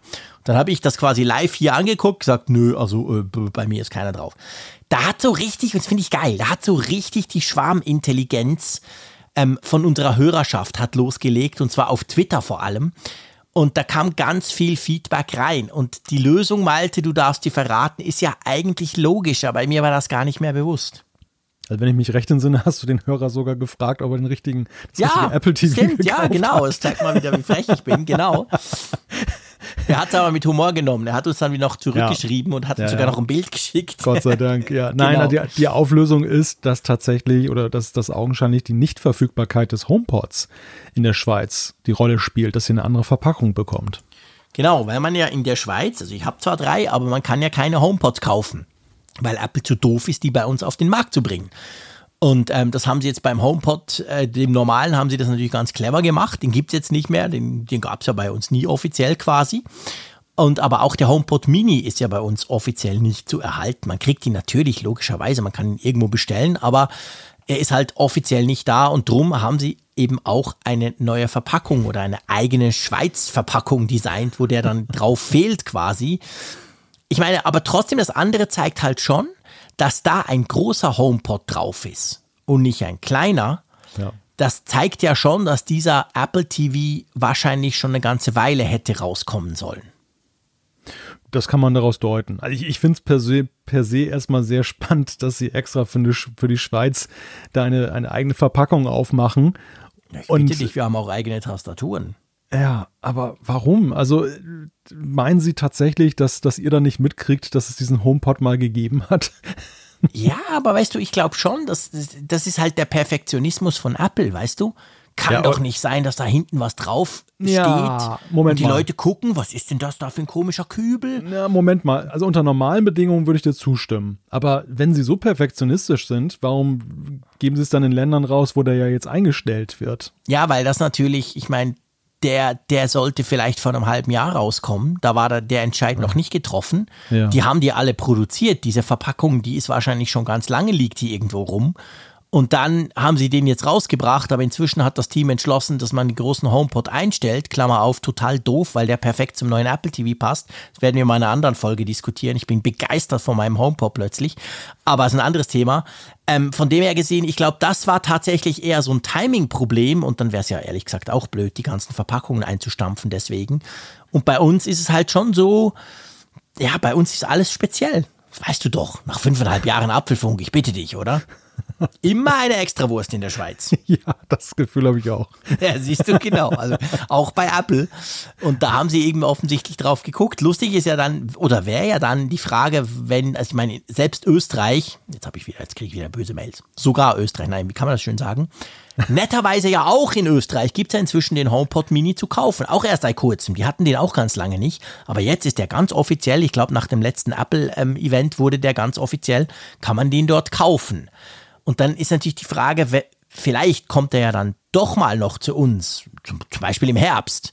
Und was ist dann mit den, mit den Apple TVs? Gibt es dann die Boxen, die ihr habt? Oder gibt es dann nochmal spezielle Schweizer Boxen, die zwar ein bisschen anders beschriftet sind, aber eben noch den HomePod drauf haben? Hm. Oder gibt es für die ganze Welt welche, wo der HomePod Mini drauf ist? Hm, Fragen über Fragen. Ich weiß es nicht, aber auf jeden Fall, ähm, ihr habt uns das super, super erklärt, weil mir war das in der Sendung wirklich überhaupt nicht bewusst, weil ich gar nicht mehr, ihr müsst euch das vorstellen, ich sitze hier an meinem Pult vor meinem Mikrofon, links der iMac Pro, rechts der große Bildschirm und hinter dem großen Bildschirm ist ein weißer HomePod. Und während ich das, das Apple TV Box, also die, die Apple TV Box angucke, schaue ich quasi auf den HomePod. Und mir ist echt überhaupt nicht in den Sinn gekommen, dass das ja logisch, wir, wir können den ja gar nicht kaufen. Ich bild mir den HomePod da ja nur ein auf meinem Schreibtisch. Virtuell. Genau, das ist rein, aber dafür tönt er so geil, hey. Für das der gar nicht da ist, hat er richtig Wumms. Ja, noch, noch eine andere Geschichte müssen wir auch noch auflösen. Und zwar ging es ja um Amazon. Ich habe gesagt, ist total unpraktisch in der Schweiz. Da haben wir zwei Zuschriften bekommen von Schweizern, die extrem begeistert und gerne und viel bei Amazon kaufen. Mit dem einen habe ich dann noch hin und her gemeldet, weil ich gesagt habe, ja, ich kaufe auch ab und zu, aber das meiste kriege ich halt nicht. Er hat auch Technik bestellt, aber wahrscheinlich andere Technik als ich und so. Und es ging dann auch ums Rücksenden. Er hat dann geschrieben, damit hätte er auch nie ein Problem. Ich habe dann gesagt, ja, aber ich habe mal einen Pullover 15 Franken zurückgeschickt, ist alles scheiße. Also es ist nicht so, dass man Amazon überhaupt nicht brauchen kann in der Schweiz, definitiv nicht. Aber es ist einfach so, für mich ist es nicht brauchbar, weil das Zeug, was ich bestellen will, meistens irgendwie dann eben doch nicht in die Schweiz geliefert wird. Und das ganze Rück Rückschickzeug ist halt eben auch schwierig. Das ist tatsächlich so. Und ja, wir warten drauf, dass Amazon mal eine Halle kauft in der Schweiz. Wir haben viel Fläche, wäre kein Problem. Irgendwo kann man noch eine hinstellen und dann quasi das Ganze direkt aus der Schweiz abwickelt und nicht immer über diesen Zoll muss, weil das kennst du ja selber auch. Ist ja schwierig, wenn man eine Tasse zu mir hm. schicken will. Gibt es eigentlich Coca-Cola bei euch? Idiot. Natürlich gibt es Coca-Cola. Wahrscheinlich gab es das schon, bevor es bei euch gab. Oder habt ihr ein, habt ihr ein Bräusli, das ihr trinkt? Oder das so? gab es bei uns schon, da konntet ihr es euch noch gar nicht leisten. Bam. ich frage ja, ich frag ja nur, weil nach, heut, nach heutigen Maßstäben sagen, ist ja genau. Amazon so Ausdruck von Zivilisation. Ne? Aha, okay, ja gut, ja stimmt. Nee, siehst du, das ist bei uns eben nicht so. So bekannt ist es dann bei uns auch wieder nicht. Es gibt Coca-Cola, aber sie kostet wahrscheinlich locker das Doppelte als bei euch. Aha, was man grundsätzlich auf alles eigentlich in der Schweiz ja, hast, du, hast du ja miterlebt. Ist oder? ja Erinnerst so wirklich, du dich ja noch? Ja, Kaffee, genau. genau. Du dachtest ja, wir kriegen Mittagessen und ich habe mir nur ein Cappuccino bestellt. Oder dieser Flammkuchen, der wieder fast 20 Euro kostete. Genau. Das war ja auch nur eine Vorspeise. Die war nicht so speziell teuer. genau. Also das, ja. das ist sicher der Punkt. Tja, jetzt weiß ich gar nicht. Wollen wir noch ein Feedback nehmen? Komm, wir nehmen das erste noch vom Heinz. Einverstanden? Ja, vielleicht sogar zwei, weil eines noch muss okay. vor der WWDC noch schnell weg. Das, ah, okay, äh, komm, cool, stimmt. Also wir fangen mal mit Heinz an, mit dem Feedback, das zum USB-A auf Lightning-Kabel. Da schreibt genau. er, es kam mir anfangs auch seltsam vor, dass beim, beim Apple, TV Apple TV da kein USB-C beiliegt. Allerdings habt ihr euch die Antwort fast selbst gegeben, wenn man nämlich ein Apple TV für sein TV kauft, sein Fernseher, unabhängig davon, aus welchem Kosmos man kommt, so gibt es jedoch nur eine logische Möglichkeit, um die Siri Remote aufzuladen, den Fernseher. Und diese haben eigentlich noch ausschließlich USB-A. Also warum die Remote in ein anderes Arbeitszimmer verschleppen, wenn man sie direkt am TV aufladen kann, schreibt uns Heinz. Aus Wien. Manchmal kann es so einfach sein, Heinz. Ja, da hast Ja. du wahrscheinlich absolut recht. Ich muss wirklich sagen, die Siri Remote ist ja nicht so, dass wir den Apple TV gar nicht brauchen. Meine Kids brauchen den relativ häufig, aber die, die muss man, finde ich, unglaublich selten laden. Das stimmt. Ja. Alle zwei Jahre Ja. stecke ich die mal ein. Und drum ist das irgendwie, wenn dann jemand, da kommt ja die Meldung da beim Apple TV, also auf dem Fernseher, kommt dann irgendwie äh, Remote, bla bla, ist langsam leer oder so. Und ich erschrecke dann immer, ach, die, die kann man laden quasi, weil ich schon wieder komplett vergessen habe, wie man das eigentlich macht. Das ist ja eigentlich ein, ein schönes Problem, haben wir selten bei, bei, bei Geräten mit Akku drin. Ja, ist bemerkenswert. Und äh, aber ich bin da tatsächlich auch nicht drauf gekommen, weil wir haben gleich daneben haben wir ein, sowieso ein Ladekabel, ein Lightning-Kabel immer liegen. Ja, ich eben auch. fürs für ein iPad und für ein Ja. iPhone und deshalb, da, da hängen wir dann einfach die Remote auch dran, wenn die alle zwei Genau. Jahre sich mal zum Dienst meldet. Ja, ja, genau, es geht mir eben auch so. Darum hab ich, bin ich gerade auf die Idee gekommen, ah ja, die könnte man ja hinten am Fernseher Ja, ja. einstecken oder so. Genau. Gut, dann mach du doch noch das nächste Feedback, das passt dann noch als letztes zur, vor der WWDC. Genau, weil es geht nämlich um die WWDC-Einladung und da wollen wir hinterher wahrscheinlich nicht mehr so drüber sprechen und haben wir keine Kapazität mehr. Jonas hat uns geschrieben, und zwar zu der Code-Spiegelung in der Brille, die dort zu sehen ist bei diesen Emojis. Und wir hatten ja da uns gefragt, was sind das für merkwürdige Zeichenkolonnen, die da abgebildet sind. Und er hat das mal genau nachgeguckt. Das sind nämlich bei den geprinteten Zeichenketten, das sind Unicode-Codes. Und da hat er die entsprechenden Emojis ausgesucht. Ich werde jetzt nicht die einzelnen Codes hier vorlesen. Das, das ist so, ein, so ein U mit einer geschwungenen Klammer und dann steht da so kryptisch 1F374 und so weiter. Und das bedeutet dann, also die drei Emojis sind einerseits Gabel und Messer, dann haben wir einen schlafenden Emoji und wir haben ein Notebook. Eine sehr spannende Kombination. Und Jonas fragt dann auch, welche Spekulation man daraus ableiten kann. Das steht auf einem anderen Blatt. Vielleicht neue MacBooks. Also schlafen, essen und MacBook. Ja, ist doch eigentlich typisch Programmierer. Was machen denn die mehr? Die essen ab und zu, müssen sie, dazwischen pennen sie und dann natürlich vor allem sitzen sie hinter dem Computer und sind am Schreiben, oder? Meinst du die drei Dinge, die ihnen wichtig sind im Leben? Genau. Ja. Also ist natürlich jetzt wieder eine, eine Spekulation, ich habe keine Ahnung, aber ich könnte mir das schon vorstellen. Aber natürlich, klar, man könnte auch MacBook quasi, die Gerüchte, ihr habt es mitbekommen hier im Podcast, drehen sich natürlich um neue MacBooks. Das könnte natürlich auch sein, ja, klar. Welche drei Unicode-Zeichen wohl bei dir auftauchen würden? Untersteh dich jetzt hier irgendeine Spekulation abzugeben, mein Lieber. So ein kleines Teufelchen zum Beispiel, eine große Ach, komm, Sprechblase ich war doch total, ich war doch total lieb. und ein riesiger Bildschirm. Ja, das, das definitiv, genau. Das, das Apple Cinema Display XDR hat das eigentlich schon. Das hat noch kein eigenes Emoji, glaube ich. Was ist dein Emoji? Das ist auch schön. Genau, das könnt ihr uns übrigens auch schreiben oder ihr könnt uns natürlich auch auf Twitter, auf, auf unseren verschiedenen Twitter-Accounts, wenn ihr Lust habt, schreiben, was denn eure Emojis eigentlich so sind. Ich bin gar nicht so, ich, das, was du da gerade gesagt hast, finde ich gar nicht so unpassend. Bei dir würde mir jetzt im ersten Moment so eine Möwe in den Sinn kommen, die man ja da bei euch schreien hört, oder? Ich bin schon wieder Zuweilen. ganz im Schreien, Ja. zuweilen, ja schon. Ich bin schon ganz im Ferienmodus. Also wenn du jetzt hier Nein sagst bei der Möwe, komme ich dich nie besuchen. Ich liebe Möwen. Ich finde das Doch, die- total cool. Die sind hier in der Tat auch häufig mal unterwegs, so dass wenn sie landeinwärts oder so, dann Dann natürlich bei dir dieser schreckliche Scooter, dieses blöde Elektroteil, das du ja immer wieder brauchst. Ah, die stehen hier mittlerweile massenhaft hier rum. Wir haben jetzt mittlerweile zwei Verleiher, die die ganze Ah, Stadt echt? vollgestellt haben mit den Dabei hast du Dingern. ja deinen eigenen. Ja, eben Du drum, musst weil ich aufpassen, dass ihn keiner klaut und verleiht quasi. du ihn irgendwo stehen lässt. kann jetzt auch verleihen, doch so zusätzlich. Genau, ja, stimmt. ja herrlich. Ich, bin. Ich bin diese Woche erst bei schönstem Wetter quer durch die Stadt damit gefahren. Das war herrlich. Oh, Ich will es gar nicht wissen, genau. Und dann wäre wahrscheinlich noch so eine Autobahn, wo man nur so Rauch sieht. Man sieht einfach, da war ganz schnell ein Auto. Das wären vielleicht dann die, die auf dich zutreffen würde. Und natürlich noch ein, ein iMessage schickendes Smartphone im Auto drin. Irgend sowas, genau. so, komm, wir machen nur noch Quatsch. Das äh, wollen wir eigentlich nicht im Apfelfunk. Ähm, drum schlage ich vor, wir beenden diese Sendung 278. Die wurde ein bisschen länger. Ich hoffe, das ist okay.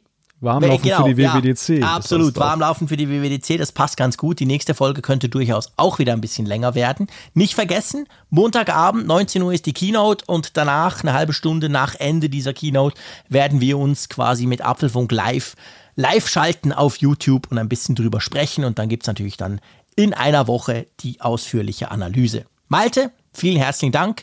Ich freue mich schon, dass wir uns am Montag ja schon wieder sehen. Wir sehen uns ja auch auf YouTube, das ist das Spezielle dran. Und ich wünsche dir noch eine gute Zeit und sage wie immer Tschüss aus Bern. Ja, ruh dich gut aus für nächste Woche und äh, ich empfehle allen ein klein bisschen Zeit sich zu nehmen für nächste Woche. In diesem Sinne, tschüss von der Nordsee.